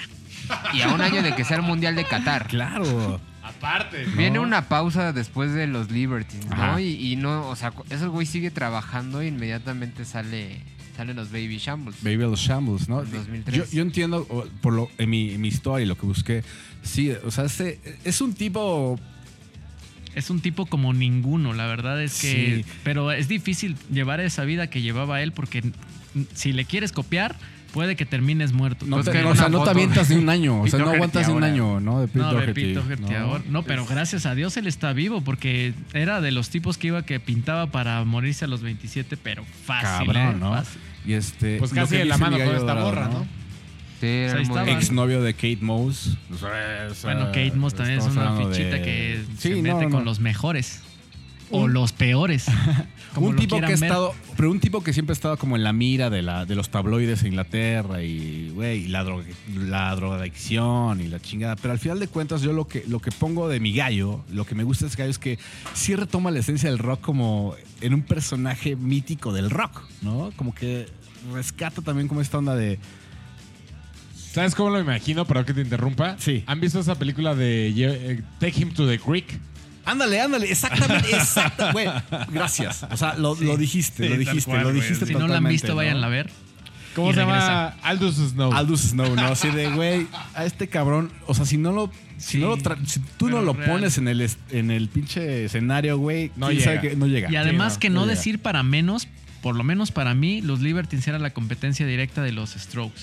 En ese tipo. Para mí, yo decía, claro. si hay otra estaban forma más. Strokes, estaba, tenía que estar el Como otro que lado del los charco. Strokes eran los chicos buenos y los Libertines eran los, podridazos. Los ¿no? podridazos, ¿no? O sea, Sí. y, y tanto que se le quedó el destino del chico malo de Inglaterra, ¿no? Porque así, así lo tienen catalogado. Ese Ahora- era Roy Keane, el futbolista del United. Ah, bueno, ese era- también. es- el- ese es Aldous Snow, ¿no? Aldous Snow. Pero también para que vean cómo pasa el tiempo, ahorita ya Pete Doherty ya es un señor hecho y derecho. Sí, no, ya, es- ya. Gordito y todo. Respetable. Bueno, Me encantó porque es como de mi edad. O sea, tiene, Se el güey tiene convertirá en 42 tía años. como O buen sea, rockero inglés. Está bien. Está, o sea, lo- Sí. yo lo veo bien, está bien el chivo. Pero no, mira, la verdad es que a mí, o sea, perdón que te interrumpa, No, pero yo venga. siempre que veo a Pete Dogger tiene, o sea, o antes de ser ahorita un gordito regotoncete, antes siempre tenía un estilazo para Sí. vestirse que decías, ay, cabrón, Cabrón. así sales a cuando la regresaron, tienda, cuando Como que regresaron a- en el 2015. No, hombre, era un padrino que se sube al escenario y dices, no, hombre, este güey. el güey súper bien vestido, ¿eh? Todo. Siempre fue un tipazo, sí. O sea, es más, le ganó al otro vato vocalista de los Libertines. Siempre le ganó Siempre. los reflectores yo a creo él. que por ahí empezó la bronca, creo A que por los Libertines. ¿no? porque al final de cuentas él pues, se termina bronqueando, ¿no? Y pero al final de cuentas siempre estaba su proyecto alterno, que es este de los Baby Shambles. Pero pintor, músico, artista, modelo, o sea, como que tiene esta onda, esta onda del rockstar, ¿no? Pero Esta- justo platicábamos eso del antes, ¿no? De, Como- de vas a ser rockstar, tienes es- que ser también. Tienes que a te ver, la compras. No es que tienes que Y- y se la- disfrazarte, tienes que verte tal cual lo que eres y, y tiene que repercutir con la música que haces, porque también puede pasar al revés. Te puedes vestir muy chido y todo, y a la mera hora escuchan tu música y dices, ay, híjole, mejor síguete vistiendo porque te vistes muy bien, pero no tocas nada. Exacto, O al revés, Se ¿no? modelo, se modelo. Asesor de imagen. Exacto, pero Asesor ahora- de imagen, Rico, Ricardo Ahora. a sus órdenes. Y quitando eso, cuando te, cuando te pones a escribir, ¿por qué escojo, por qué escojo Fuck Forever? Fuck Forever. Así escogiste Fuck Forever. Fuck Forever, ¿no? Porque a la hora de escribir este brother, sí se pone en un pedo de, a ver, la gloria y la muerte, ¿no? Soy bien listo, pero, eso, pero el hecho de que sea listo no quiere decir que sea sabio. O sea, también en su, en su letra, como que el güey sí tiene la capacidad de poder expresar, güey, lo que piensa y lo que siente, güey. Está- Claro. es- la, la rola está cachingona. Tiene algo bien Me chido, encanta, bien güey. interesante para los que les guste componer rolas, que él dijo también Ajá. una vez que le preguntaron, oye, pues cómo, ¿por qué estás tan triste y todo ese rollo? Y dice, pues no hay otra forma de componer rolas, porque si yo estuviera feliz, ¿de qué voy a hablar? Yo, Claro. yo compongo cuando estoy tirado y estoy mal en la chilla y estoy, en, estoy al borde de la muerte. Eso me hace componer. Y no me gusta estar bien, decía él, porque decía, pues entonces si yo voy a estar bien, ya no tengo de qué hablar, ya no tengo de qué componer, estoy todo bien. Y la verdad no sé si a ustedes les haya pasado los que están detrás de su celular o de su computadora escuchando esto. O sea, a mí me pasa que realmente cuando tú te encuentras bien en tu vida y todo está chido, pues como que de repente estás tan feliz que dices, bueno, Todo pues está- como que no me dan ganas de hacer de cosas. acuerdo. Claro, estás en tu, tu confort. Así de, bueno, Exacto. todo está Entonces, chido. ¿no? Necesitas un poquito también de tocar el infierno como para poder ver o, po- o componer cosas chidas. O sea, no sé. A mí se me hace algo muy interesante de Me que encanta, güey, me encanta, me encanta lo que acabas de decir. O sea, sí, y sí, es como que lo que, lo que, lo que entiendo es que un rockstar modernón, pero también plagado de, de, de, de, todo un pinche escenario musical donde también, o sea, te digo, o sea, lo atacan por todos lados y ha tenido problemas y acusaciones y la chingada, pero al final de cuentas el güey sigue siendo Claro. el güey, ¿no? Sí, él es. es- Y- Cuando naces tú para hacerlo, ya es. Nadie te lo puede quitar, ¿me entiendes? Eres tú ya, aunque tú te seas el peor. Esto no les quiero. Con esto no les quiero decir que sigan el ejemplo y se metan cosas o Sí, tomen no, un montón, no, porque no, no, tiene nada que ver eso nada, con la nada música. que ver, nada que ver. nada Lo que sí tiene que ver es que él es buen músico y pasar a lo que él pasó con las drogas o con el alcohol, él fue bueno. Pero es porque él es bueno, no las drogas lo hicieron a ser el mejor. O sea, más Claro. bien él era un buen músico y él sigue siendo y componiendo un montón de cosas. Exacto, exacto. no exacto. confundan esa parte del rock que ahora se... Sí, sí, "Ay, no, voy a sí, no es yo". por ahí, no es por ahí. soy Andar rockstar, valiendo porque, madre. porque de repente sí, o sea, Exacto, como que sí. la imagen de rockstar de repente como que se hasta se fue, se estapolarizó, de repente es como, güey, no es cierto. Pero te lo digo porque hasta a mí me atrapó también, Sí. o no sé si ustedes también dices, bueno, pues si eso significa hacer, pues Claro también sí. me las pongo bien chidas y también dentro, bla, bla, bla. Pero al final te das cuenta que la, si no traes música, no Es hay que, música. ajá, O hay sea, otra la chamba ahí, hay otra chamba, Hay hay otra Exacto. chamba. Hay una chamba que más importa. cabrona. La que importa. La y creo que, o sea, realmente tú ves un resultado ahí, la rola y todo eso, pero Ajá. puta, todo lo que está detrás, güey, todos los sacrificios, todo lo, el, el estudio y todo esto. No, es la parte no qué te divertida digo, de güey? las de las bandas, es la parte no divertida, inclusive hasta para las novias de los músicos, ¿me entiendes? Yo, o sea, yo que no soy rockstar, hablo de ese, de ese sentido y yo no invito a mi novia a mis ensayos porque yo sé que es una cuestión de trabajo y de aburrición, va a escuchar la misma rola 10 veces. Claro. A mi novia, por más de que me quiera ver tocar, va a decir, oye, Sí, ya es la misma Ah. rola 30 mil veces, ya no la quiero escuchar. Eso no, es, eso no es la parte divertida del rock and roll. La parte divertida es cuando tú sacas un álbum y lograste hacer lo que tú pensabas y, y te, y alguien más se Sí, conectó y ahí está. Lo demás es, es el cuento de Pete Doherty, ¿sabes? O sea, Claro, Lo claro, que está claro. ahí arriba, ¿no? Y bueno, ya nada más para terminar, mi gallo, Fuck Forever, me encanta porque busqué todas las versiones en vivo de, en YouTube, así, todas las versiones en vivo. En todas las versiones en vivo, este güey se sube hasta el culo. hasta- eh, Te lo juro por Dios que yo también digo que... Hasta el culo. No Con encontré, no encontré champán, una versión. Sí, feliz, No feliz. encontré una, una versión de Fuck Forever como que él estuviera como sobrio, por decirlo así. Pero además tú escuchas la música y también te sientes hasta borracho. Exactamente, Dices, "Güey, yo exactamente. me siento hasta pedo escuchando Es que- eso- esa rola. Uh, la vamos a buscar, la vamos a escuchar. Justamente hasta la, hasta la rola grabada, hay un momento, está desafinado, está, está hasta el culo, pero güey, es él, güey. Es sí, es él, es él haciendo. Sí. No, pero, pero eso seguro. Encontré nada más una versión acústica, donde está como en un programa en, en Londres. A las 10 de la mañana. ¿no? Medio El güey, controlado. el medio controlado, pero el güey está sudando. No, pues cuál, está, está- se está limpiando. sudando, güey. Está así, pero se le caen las gotas, güey. Y el güey Esa está así. cruda que te da, güey. Yo creo que la reconectó, güey. No hay una versión, no hay una versión sobria de este cabrón. De Pero esa además, rola, ¿sabes güey. qué es lo bonito? Está poca madre, Que- está poca madre. O sea, eh, Sí, está- es un, o sea, metiéndose es un en el- vato en el true. ambiente, güey. es true. Sí, es true, Ya, güey. es Es- true. güey. Eso es lo que es y No así te es. estoy vendiendo nada, güey. Soy yo, cabrón.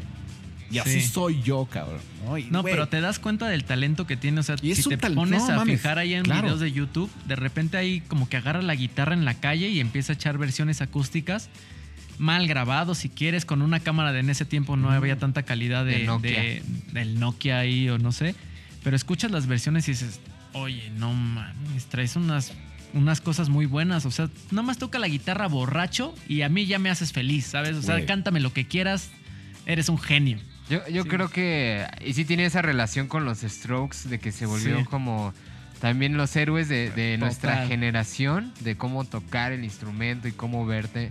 Y justo lo que decía antes, ¿no? Como cada quien de su lado del charco y los Libertines regresaron a Inglaterra esta onda de volver a hacer rock con guitarras rock como de, de pubs, ¿no? que saliera de pubs y que de ahí se te grabara el disco, encontrabas el sello de producción y se volvía un monstruo, ¿no? Monstruo. Sí. Tocando en festivales. Los Libertines después regresan en el 2015 para el Reading Festival y tocan, creo que fue en 2017, como los grandes donde es la banda sorpresa de Glastonbury. O sea, regresan eso es ya un después. concierto súper melancólico rico, que güey. cuando los ves chido, subir te eh. dices Está en. YouTube, es el de, el de. Glastonbury, está muy, muy Gallo, chido. escuchas, dénselo, güey. No, y además yo tengo una amiga de allá de Inglaterra, Olivia le mando un saludote. Y le platiqué de los Libertines. Me dijo, no manches, yo cuando era niña los Libertines eran los Beatles, güey. O sea, eran, eran Sí. los Beatles de allá. O sea, cuando salieron ellos ya era la revolución y todas queríamos ir a ver a Pete Doherty. O sea, era, era un trip que yo no lo viví siquiera. O sea, yo me lo imagino, pero yo cuando le pregunté, oye, ¿qué onda con los Libertines de allá? Me dijo, ellos eran los Beatles de allá. O sea, ellos A eran los reyes de todo. Entonces, Pues ahí buena, está. buena. Ahí está, ahí está. Gran, gran, gran gallo. Fuck Forever. Y estaba la otra banda que los salió también Baby de Carl. Barat, los, Los Dirty Dirty Pretty Pretty Things, Things. que también, puta, el primer disco es buenísimo, el segundo no lo escuché, gallo. Bueno, a mí en lo personal, escúchalo si quiere, a mí en lo personal, creo que el primero es el, el de La Joya. Y creo que a los Además, Baby inclusive ese video lo mismo. grabaron en México, los Dirty Pretty Things. El de Deadwood. Bang Bang You're Dead El de Bang Bang lo grabaron sí, aquí en cierto, México. el Ok, sencillo. qué chido, qué chido. Pues muy buen gallo, ¿eh? Pues muchas Bueno, gracias. Ahí es- está mi gallo. Es un gallo borracho, pero Pero buenazo. también ¿eh? es la voz, es, es como lo que estamos platicando hace sí, güey. ¿no? O sea, es su puta voz, güey. ¿no? Yo Es estoy como- muy, muy, muy clavado también en ese sentido porque es muy difícil encontrar una voz, o la tuya, por lo menos yo hablo de mí, Ajá. que sea algo que, que en serio no se pueda repetir, ¿me entiendes? Porque todos tratamos de cantar afinados y bonitos. Pero ya Eh. encontrar, independientemente de afinado y bonito, tu voz especial, Uh, vete tú a Otro saber. rollo. Ah, sí es. Otro pedo. es- Otro- créeme, eh, créeme, es eh, otro Mira, pedo. el, dora- Sí, el, ah, colorado te lo va a decir así. No, pues todos aquí somos Todos, músicos, sí. podemos decirles amigos Sí, todos que, estamos agarrando guitarra ahí. que es algo complicado, pero a mí me dijeron una vez, mira, mientras tú tengas todo el corazón de tocar, tu alma solita te va a decir qué tipo de voz vas a sacar. Entonces todos somos especiales en algún momento, no quiero verme muy Barney con esto, Ajá. pero cada No, no, uno de los que estén allá, que sentido. seamos músicos, Aunque tú trates de copiar música de la que quieras que te gusta, al final siempre va a salir tu esencia, para bien o para mal. Para buena música, para mala música, pero siempre va a estar tu voz ahí. Eso. Así que bueno, búsquenla, Ok, encuéntrenla ok, ok. y denle, Rásquenle. rásquenle. Perfecto. buena. Gran gallo. Gracias, mi, Mi gallo negro. maestro. Y pues. Solo queda un gallo. Solo Exacto. queda el, que es su maestro. el maestrazo. Vamos con el maestro. Los gallos. Perfecto. Pues vamos al último gallo, que es su maestro gallero. A ver. Por favor, maestri. Es su último maestro. Es, no es su último maestro. Estuvo es bueno, último estaba gallo. difícil, ¿eh? Y yo la verdad me la voy a jugar. A ver. Voy a aventar así un tiro largo. Qué loco, ¿eh? Qué loco. No sé si Qué vaya a suceder que por primera vez se dé un lo mando a juicio, pero no me importa. Fíjate que no me importa. A ver. ¿Ya sí o vas a dar pistas? Fuera Así lo máscaras, vas a soltar fuera sin, sin- sin lubricante, nada. Sí. Ahí les va. Es un Así disco del sin 2002. 2002. Ahorita, todo 2002. bien. Sorpréndeme, papá. Entonces, Mátame. en ese entonces, yo andaba tocando en otra banda, otro género, otro pedo. Y de repente llega esta. Yo le voy a decir ahorita Power Band, pero no es una Power Band. Es una boy band. Ah, no. Es Es una boy band. una power band. Es una boy band. Backstreet No, Boys. pues vienen puros elementos excelentes de una gran calidad, excelentes músicos que traen un viaje impresionante. Tiene un video con un pinche venado en el... Oh, Cofre ya de sé, su auto. Ya sé de dónde no va. el Exactamente. Pero ¿a poco Eh, es del 2002? No, el disco hombre. es del 2002, la banda empieza a finales de los 90, pero donde siento que rompen Mediados de los noventas, ¿no? A ver, dame una pista, no me digas, empieza con Q. definitivamente y, Ah, y- pues sí. y- y termina con... Con- no te digo. Termina con no te digo. No, pues definitivamente mi gallo es Queen of the Stone Age. Ah, perro. Déjenme decir por qué. A ver, ¿cómo le Perdiste. vas a manejar? Ah, no, no. ¿Cómo vas a manejar ese pedo? Pues miren, eh, como bien sabemos, nuestro queridísimo Josh Homme, venían, ve- había varias bandas, ya, ya hablaremos de la banca más adelante, pero de repente dije, ok, nos in- nos vamos a inclinar mucho a estas bandas donde tal vez no fueron bandas estelares, grandes, de estadio, que rompieron madres, en ese sentido, como bien lo platicamos en esta lista, la vamos a repasar en unos minutos. Pero sí se dio dos, tres bandas que, que dijeron, eh, no dijeron, yo creo que tampoco lo hicieron a propósito, yo creo que le salió muy bien la fórmula. Y personalmente me hicieron volver a creer, volver a querer hacer rock. Y yo cuando escuché el, el Songs for the Deaf de Queens of the Stone Age Wow, del 2002, dije, a la madre, ¿qué es esto, güey? O sea, rola tras rola tras rola, incluso lo- las transiciones que había entre una y otra, decías, "Güey, es que está cabrón este pedo. Sin dejar atrás algo que es muy importante, que está Dave Grohl en la batería. Wow, Se- brutal, es un señor monstruo, ¿eh? monstruo. Que, Ahora que sí justo, que hicieron desodorante en rolón. que justo este el primer animal de los Muppets está inspirado en The Who, este Kid Moon. Claro. El segundo animal de los Muppets está inspirado en Dave, Dave Grohl. Para mí eso igual es una ñoñada lo que estoy diciendo, pero es algo que se debe reconocer, ¿no? Claro. O sea, no así de gratis te reconocen como el baterista para representar o hacer los solos de que, ad- animal. que además ya si te quieres clavar con él solo, te puedes ir toda la noche. Toda Se la acaba el Sí, programa no, nada más. con podríamos, Dave Grohl, ¿eh? podríamos hacer un, hagamos un episodio de Dave Grohl. Nos vemos en el loquísimo. 2031 para el Exacto. programa de Dave Justo Grohl. estábamos hablando de los De los DJs. cinco discos que DJs. salieron en todo este inter. Entonces escucho este disco y, y hay rolas que están mucho más cabronas. Probablemente me fui por esta porque fue como el sencillo. Ya tenían discos antes, obviamente, pero yo siento que este disco en general llegó a romper por completo todo esta sombra, si lo queremos ll- llamar de esta forma, de Josh Homme, de Caius, que salió de mal y de malas de la banda este rollo de Dave Grohl con Foo Fighters, Nirvana. Ahí escuchas, ahí eh, rásquenle tantito. Venían como muy, muy señalados erróneamente eh, ante la sociedad Claro. musical. Que además, que además aquí se demuestra que no se bajonen si, si los corren de su banda o se termina su proyecto. Sin Yolanda O sea, si- ustedes creen en su onda y están bien seguros de su, de su trip, ahí están ellos, ¿no? O sea, nadie creía en Dave Grohl de que era baterista de Nirvana Claro. a ser un frontman como lo que es ahora. O Para Josh mí Homme, ese- ¿no? Este, Homme, este claro. cabrón es el estandarte del rock and roll el día de hoy. Dave Josh Grohl. Homme está atrás también de muchas cosas. Dave ¿no? Grohl un montón de y Josh proyectos. Homme le está pisando los talones. Sí, claro. Eh, hace un par de años. Tal- ahorita ya no sé. Habría que hacer un episodio de eso. Ha- Habría que clavarse más, ¿no? Pero para, pero para eso están los, los web escuchas, que mejor ellos ya se van a clavar en su trabajo y ya. Ya dirán nosotros para dónde nosotros ya les dimos el gancho, ustedes clávense por su cuenta. Les digo, estoy aventando, me la estoy jugando, tal vez me la avientan a juicio. Pero cuando yo escuché esto, dije, uno, la línea, soy bajista, la línea de bajo, ¿qué, qué carajos es esto, no? El momento en que se queda el solo, que no es un solo, simplemente toca dos notas. Sí, total. Esa, esa energía, esa constancia, esos pinches huevos que traen la batería del señor Dave Grohl, Josh Homme, toda la composición. La letra, la verdad es que no me voy a meter en ese tema porque cada quien lo, lo interpreta como se le. Da la Por, gana. por ahí dicen que por mí arráncatela y hazle un papalote. Ahí la aplicamos. Pero así rápidamente, ese es mi gallo, ¿eh? ¿Qué, dis- qué, Mm. qué año salió? 2002. 2002. No Está One bueno, Knows. ¿eh? No One del Knows. disco Es un Death from the rolón. Dead. Híjole. Y como tuve Es la oportunidad de Sound verlos from en the Dead. vivo, que fue hasta el Like Clockwork 2013. 2013, muchas gracias producción. Aquí Antes tenemos no, el oráculo del no los- rock and no roll los que lo hemos sabe podido ver. todo. Pues me rompieron la cabeza, la verdad. Dije, no, pues sí. sí. Y no estaba, No lo no estaba Dave Grohl, obviamente. Pero creo que está ahorita ya la mejor alineación que han tenido los Queens.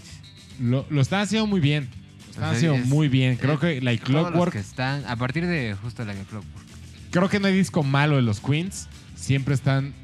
o sea, un disco no es igual a otro. Creo que el Songs for the Deaf, que es del que estoy hab- hablando ahorita, marcó un parteaguas muy cabrón por lo de entrada en su carrera. En lo que Josh Homme que está- estaba buscando, queriendo hacer, sacudirse las pulgas de Caius, que no es Cualquier cosa, ¿no? No es, no es ni decir por fácil, hablar mal. ¿no? Me gusta mucho Pero la también banda. sabes que donde mete la mano Dave Grohl es calidad, ¿no? sí, También no, es, no fue de gratis. no es un vato que haga las cosas nada más por, por, por, por pasión. O sea, también él ve algo Porque en le las sobra bandas tiempo. y sabe. No, no, Sí, no es porque sí. le sobre tiempo, porque Incluso- seguro ni le sobra. O sea, hay videos por ahí en YouTube de, de- de la gira que hicieron Queens con Dave Grohl. No te pases. O Con sea, Glastonbury en el 2002. Es un monstruo en la, en la batería, Sí, es un no, monstruo. Sí, una bestia ese güey. Eh, yo creo que no, no tiene por qué someterse a juicio. Sí, no, sí, entra chido. Voy a exponer mis A razones. ver, cuéntame, Yo- cuéntame. yo- ya vamos a empezar antes- con eso. Antes de, antes de, Híjole, qué intenso. No, es no, que o sea, intenso. antes, de, antes de, de pasar a esto, yo sentía que tal vez podría entrar a juicio por la única razón de que ese- esta es una banda de estadio. Y realmente las bandas de las que estuvimos hablando son bandas pequeñas en cuestión Claro. de público. Ok. No te, Mm, o no sea, los. Strokes no te llenan un foro sol. Aquí no, pero. No, eh, yo lo Pero que- te- yo lo por sí lo to- que lo sometería a tocan en juicio algo grande es simplemente porque Queens of the, the Stone Age es bueno, pero es un público muy de culto. O sea, que en ningún momento explotó de tal manera que No, fuera yo una creo que ya- ya es- revolución. ya fue es más de una culto, banda digamos. es que yo muy, siento muy que de estu- con de Songs for the estadio. Deaf, explotó la tacha. ahí, exacto, como a Wi-Fi. Así.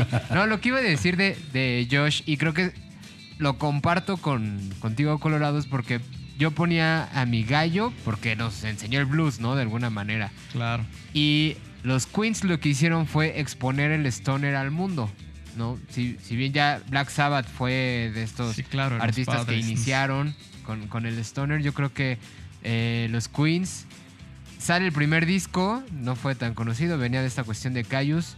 El segundo disco, el Rider R, fue una onda que los catapultó a Inglaterra, sobre todo los llevó a expandirse en el mercado europeo. Y luego el Songs for the Deaf ya los hizo Ah, esta banda claro. de tocar Sí. en festivales, empezar a hacer más cosas. Eh, ya de ahí nos seguimos avanzando y sobre todo con los últimos dos discos con la Experimentaron like, bastante. like Clockwork y Villains.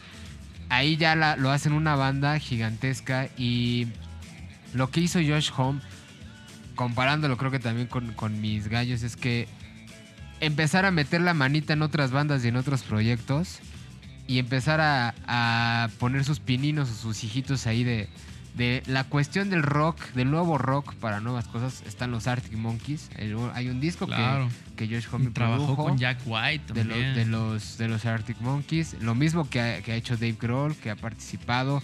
La alineación de Queens es una alineación de gente que... John Theodore era el baterista de Mars Volta, Dan Fertita eh, con los Raconteurs y con The Dead Water. Michael Schumann que toca con Mini Mansions. Es y, lo que te digo, güey. O sea, y con júntate, Queens. júntate con chingones, ¿no? Troy como- que toca nada más con Nada, los Queens. ahí nomás, ¿no? Ahí nomás. Júntate Todo el tiempo Sí, usa de- traje de, hermoso. de ahí nomás, ahí Sí, nomás. Ahí nomás. O sea, sí para- es una banda que, puta, creo que sí regresó el rock a... a- Sí, no, no. de- lo vino a revitalizar, No hay nada ¿no? que O sea, le- discutir, le Colorado, vino a hacer- claro. y es que Está aparte- difícil, ¿eh? Yo, yo Me digo encanta, que ¿eh? sí, es Buena sorpresa, es- ¿eh? Ha sido un Gracias, programa gracias. de, de mucha Güey, controversia. claro, güey, sí. Debate y controversia. Debate y No Ni controversia. Pero también... Ni los Oye, protagonistas. pero perdón, ¿eh? perdón, nada más para, para acordarme. La rola Ni- es No One ni la Knows. jugada. No one knows. Ni la jugada. Ok. Sí, porque tiene todo. Tiene una gran letra, una gran voz, gran línea de bajo, Una Regresamos a batería- las- las una batería voces hermosa. Tremenda. tiene un solo. Sí, no, no, no, Tiene, no. tiene todos los elementos cállate, que hace una sí. canción de rock and roll. Yo, o sea, yo hubiera puesto otra canción. Al contrario, estoy impresionado No, no, que le no, hayas no sacado porque, Knows es güey, un claro, es una rolón. sorpresota, Es un güey. clásico también Es- ya. O sea, tiene todos los sí, elementos. Para no irme muy lejos ya es un clásico. Ya la tocan en los bares ¿Quieres de entrar al rock, güey? Espe- espero, espero. sí, ya la Espero. ahí. Y ojalá la toquen bien. Sí, si los Ojalá. chavitos hoy agarran una guitarra Ojalá entrar al toquen rock, Porque yo me quedé en Audio Slave, la, la de Like a Stone. Ya entonces cuando hacía el, el- el cover el solo, ya decían, Estuvieron, "Oh, no, sí, estuvieron sí, no, de, sí está". de barata los was. Sí, él- sí, sí agarró su wami. Sí, sí, sí El estudió el Guami, más bien era el Guami, ¿no? El que Sí, hacía claro, eso. No, claro. pero ese es otro punto bien interesante, porque además, escuchan esto, mis queridos web escuchas. Gallo Estos ya son escuchas. clásicos. Gallo O escuchas. gallo Gallo escuchas, web escuchas, donde quiera que nos escuchen. Estos ya son clásicos que deberían Ya estarse escuchando, pero ya como pan y agua Si en quieres un bar. hacer- si quieres hacer una Ya, por favor, olvídense de todo lo que están escuchando. No es verdad, eso ya, ya ni si- eso ya es Eh, obsoleto. entre dos tierras. o sea, entre dos tierras, entre llámale Bumburi, llámale Cerati, que yo lo, lo quiero mucho y lo Claro, tengo en mi claro. corazón. Pero ya empiecen a clavar en otras cosas que en verdad ya son clásicos y son respetables. Hay que cambiar el agua que se está estancando. Exacto. Ya no se bañen con la misma agua del rey, Bien. que ya está Perfecto. negra. Bien. Pues es mi gallo. Qué gran gallo, no mames. Vámonos a la votación. Vámonos a la votación. Pa, para, pa, pa, No, pa. hombre, yo la dejaría al público, ¿eh? Está difícil. Y claro que sí, vámonos a nuestras votaciones, queridos gallo escuchas. Híjole, Ya, vamos a no, hablar de la hombre, verdad. Qué difícil, la Qué neta, ¿eh? grandes gallos. Al rato hacemos eh, el tema de la banca. Vamos a un, un recuento. Este episodio empezó con mi querido gallo dorado, Black Keys con I'll Be Your Man, ¿no? I'll be Venga. your man. Gallo Verde desde Tokio hizo la conexión con los Yes Yes Yes de Maps. Querido invitado, The Strokes con Hard to Explain. Mi gallo negro, Pete Doherty con Fuck Forever. Y su maestro gallero, Queens of the Stone Age, No One Knows. Venga, no, pues hay mucho de qué discutir ahí, ¿eh? Y nos vamos a ir, yo digo que nos vamos en el mismo orden. Gallo Dorado, por favor, dígame. Va. Yo, ¿Por quién va? Híjole, es que- no, no es tanto porque lo traía en la banca, pero creo que sí mantuvo esa influencia en, en las nuevas generaciones y hablando de los músicos que salieron en 2010. Creo que los Strokes sí fue a un movimiento Sí, cabrón que hasta. Alex Turner le movió la cabeza. De hecho, sí. Tienen por ahí. Del último disco hay una canción donde los menciona. Y este. Me voy con los Strokes. Yo creo que sí fue a- a una banda que regresó y más bien reinventó. Un voto para nuestro querido invitado. Eso, Venga, chingado. gracias, Bien, gallo Tocayo. dorado. No, hombre, este gallo dorado ya es dorado, ¿eh? Estamos de acuerdo que Gallo. Verde no cuenta ni vale. No, ¿cómo no? vale madre. Vamos a hacer ahorita la conexión a Tokio. ¿Cómo que no cuenta? Vámonos. Nos vamos a brincar. Nos vamos hasta Tokio con él. Querido invitado, ¿por quién votas? Yo voy a votar, a ver. Ándale, híjole, cabrón. güey. Ándale, cabrón. Para mí está difícil, cabrón. pero, pero a ver, vamos a votar acerca de, de las, de las rolas o de la banda. Rolas. Aquí se vota por rolas. Si me, si, si me van a poner de rolas, sí, sí voy a votar. Si no tiene que ser la mía, va a, No, ser, no puedes votar por ti. va a ser la de Queens of the Snake. Ok. Sí, Muchas lo voto gracias. porque es una rola que está brutalmente bien tocada, bien ejecutada. Es una rola que yo admiro un montón y no sabía ni siquiera que salía en el 2002. Que in- ininformado estoy. 2002, imagínate, va a cumplir 20 Entonces, años. si fuera por rola, sí, pero la neta yo me voy y no es por hacer el paro a mi gallo dorado, me iba por los Black Keys si fuera por bandas. Pero, No, pero aquí nos se vota vamos a por, ir- por, por el gallo, que es la rola. Pero órale, bueno, me voy a, me voy a ir por rola que es Police of the Pero órale, con sus No, pinches gran reglas, sorpresa. La verdad es que fue una gran sorpresa. Sí, no, Colorado totalmente aventar- para Güey, mí, claro, porque estaba- al, yo al lo tenía contrario de fuera los del- años me, me sorprendió el año Claro. que estaba y la rola es buena. Entonces, sí, va, órale, me voy a ir Puta. por. Muchas no, gracias, no, invitado. Un voto para ti, invitado. Un voto para mí, maestro gallero. Venga. Gallo negro. difícil. Los cuatro gallos que salieron están cabrones. Pero yo creo que sí, si estamos hablando de Rock Revival, me voy con mi gallo dorado. Venga. Oh, esto está Qué poniendo di- no, complicado. hombre, Los está Black duro, Keys, ¿eh? güey, los Está- Black Es Keys, que la neta yo también Keys, se lo iba a sí. dar a mi carnal, pero, pero la- chidos, nada más porque la rola no, no lo sé, pero está bien. sí, yo también se lo iba a dar. Oh, no. Uno, uno, uno. Oh, no, no, Hay no, tres. no, Hoy está, está Falta que difícil. votes por el gallo verde, güey. No seas No, no juegas. El gallo No verde. vas a cagar, güey. No Nos juega vamos el, hasta no Tokio. juega el gallo verde. Porque no, juega. votas por ti, güey, ¿no? No, se está acabando ahorita ya el Sí, no, o sea, el voto ya que doy es el, El gane. voto que das es el gane. Un voto para el gallo dorado. Ajá. El Gallo verde no cuenta. Muchas gracias por participar desde Tokio. Ojalá. Te la pases bien. Exactamente. Un voto para nuestro querido Rich invitado de The Strokes. Un, un voto, para el gallo maestro. para su servidor. Híjole. Das No me lo tomes a mal, gallo negro. No voy a votar por ti. No, por supuesto que no. Te das a La a verdad es gane. que no. Y eso está muy complicado. La verdad es que, hablando del rock revival, voy a votar. Qué complicado. Está difícil, Está la verdad. Ahora sí. Por no decir de la... Gallo Dorado, ¿qué año es tu, tu canción? 2002. Invitado. 2001. A la madre. Qué complicado. Está difícil. Yo, yo lo sabía que este tema iba a estar Sí, difícil. es que ¿eh? Y nos pudimos haber ido tres horas, ¿eh? Agárrense, mis queridos callo Como, escuchas. como Gordon Tobogán. La verdad es que voy. Como Pete Doherty en tobogán. Me voy. Como Pete Doherty en el whisky. Era para romper Como, el hielo. como, güey. como aguja, tensión. como aguja en brazo de Pete Doherty. Exacto. Me voy como, como codo de albañil en el cemento. Órale, Desliz- cabrón. Deslizando por la gloria. No, la verdad es que me voy por los Black Keys porque Yeah. ¡Eh! los Strokes nunca fueron mucho lo mío. Incluso Va. en ese entonces, Va. cuando salieron, dije, Y sí me dolió, ¿eh? Lo voy a decir, a pesar de que los Black Keys son mis favoritos también. Ajá. Me dolió porque sí, me dolió. Los me dolió mi gallo dorado, ¿eh? La neta. Gallo Tiene dorado. que haber revancha. Muchas gracias. felicidades. Dorado. Vámonos, wifi. Rápidamente, ¿Qué Gallo Negro, ¿qué traes en la banca? Trae a los de Hypes. Ah, yo también. Uy, verdad, Ah, bandota, bandota. es que hay mucho que, que Yo también decir. traía- eh. Un huevo. Obviamente traía Black Keys, traía los Strokes, pero los de, Hi- de. Claro, claro. Yo, y yo, ¿sabes a quién traía en la banca? A, A The ver. Pines con Hailey Bandota. Sí. que además es, es el número 3 en los discos que tienes que escuchar antes de morir por la Rolling Stone. El número fucking 3, güey. ¿Neta? Es un disco que tienes que Es escuchar discazo. antes de el- morir. El, número 3. Pero ya para que digan que es un disco que tú tienes que escuchar antes de morir, ese era un discazo. Sí, yo traía. No, y además me faltó los White erróneamente, Stripes también. erróneamente le decían, erróneamente le el nuevo Nirvana. Los White Sí. Stripes eran Pero yo sabía que ustedes iban a... Es que ¿sabes por qué yo no dije Jack White? Porque yo sabía que ustedes iban a decir, nada, este güey va a decir Jack White. Dije, entonces mejor... Y porque aquí digo, tenemos un tema con, con ese vato. Híjole. Pero sí, Yo no iba a sí decir, pertenece. yo lo iba a Pero sí hay un tema en la mesa. Yo lo iba, Kills, o sea, sí hay un The tema en la Kills. mesa. yo lo iba a decir, me faltó mi gallo Jack White, pero ese va a ganar después. Dorado, ¿qué traías? Este, hoy traje agua. Estoy tomando medicina. Ah, qué bueno, qué bueno. Ah, bueno. Ah, entonces, ah, qué bueno. Provecho, provecho, provecho. Ah, ah, este, los Hives. Los hypes, los güey. Eh, pues igual, los Strokes. Y ya nada más. No, no quise. Es que esas tres yo creo que nos. Nos abrieron los sí. ojos a los La neta, jóvenes. sí, sí, en ese momento, mí, ¿no? Sí, sí, Y es que además había un tiro como Ah, permearon. los entre White Stripes de White de Stripes. Vines y de White Stripes y, Y de- toda sí, esa onda que venía con el D, ¿no? Invitados. ¿qué traías en la banca? Ya les dije, dijo, ya dijo. Vines, traía. Jack White, bueno, Claro, de claro. White Stripes. White Perdón, Stripes. ¿Tú qué, tú qué traías ¿Tú en qué la Se me traías? barrió, se me barrió el cassette. Es que vas tú. Yo traía a The Vines, no en ese orden, pero traía a The Vines, The Hypes, Parlor Mob y otra que me la iba a jugar, Foo Fighters. Uf.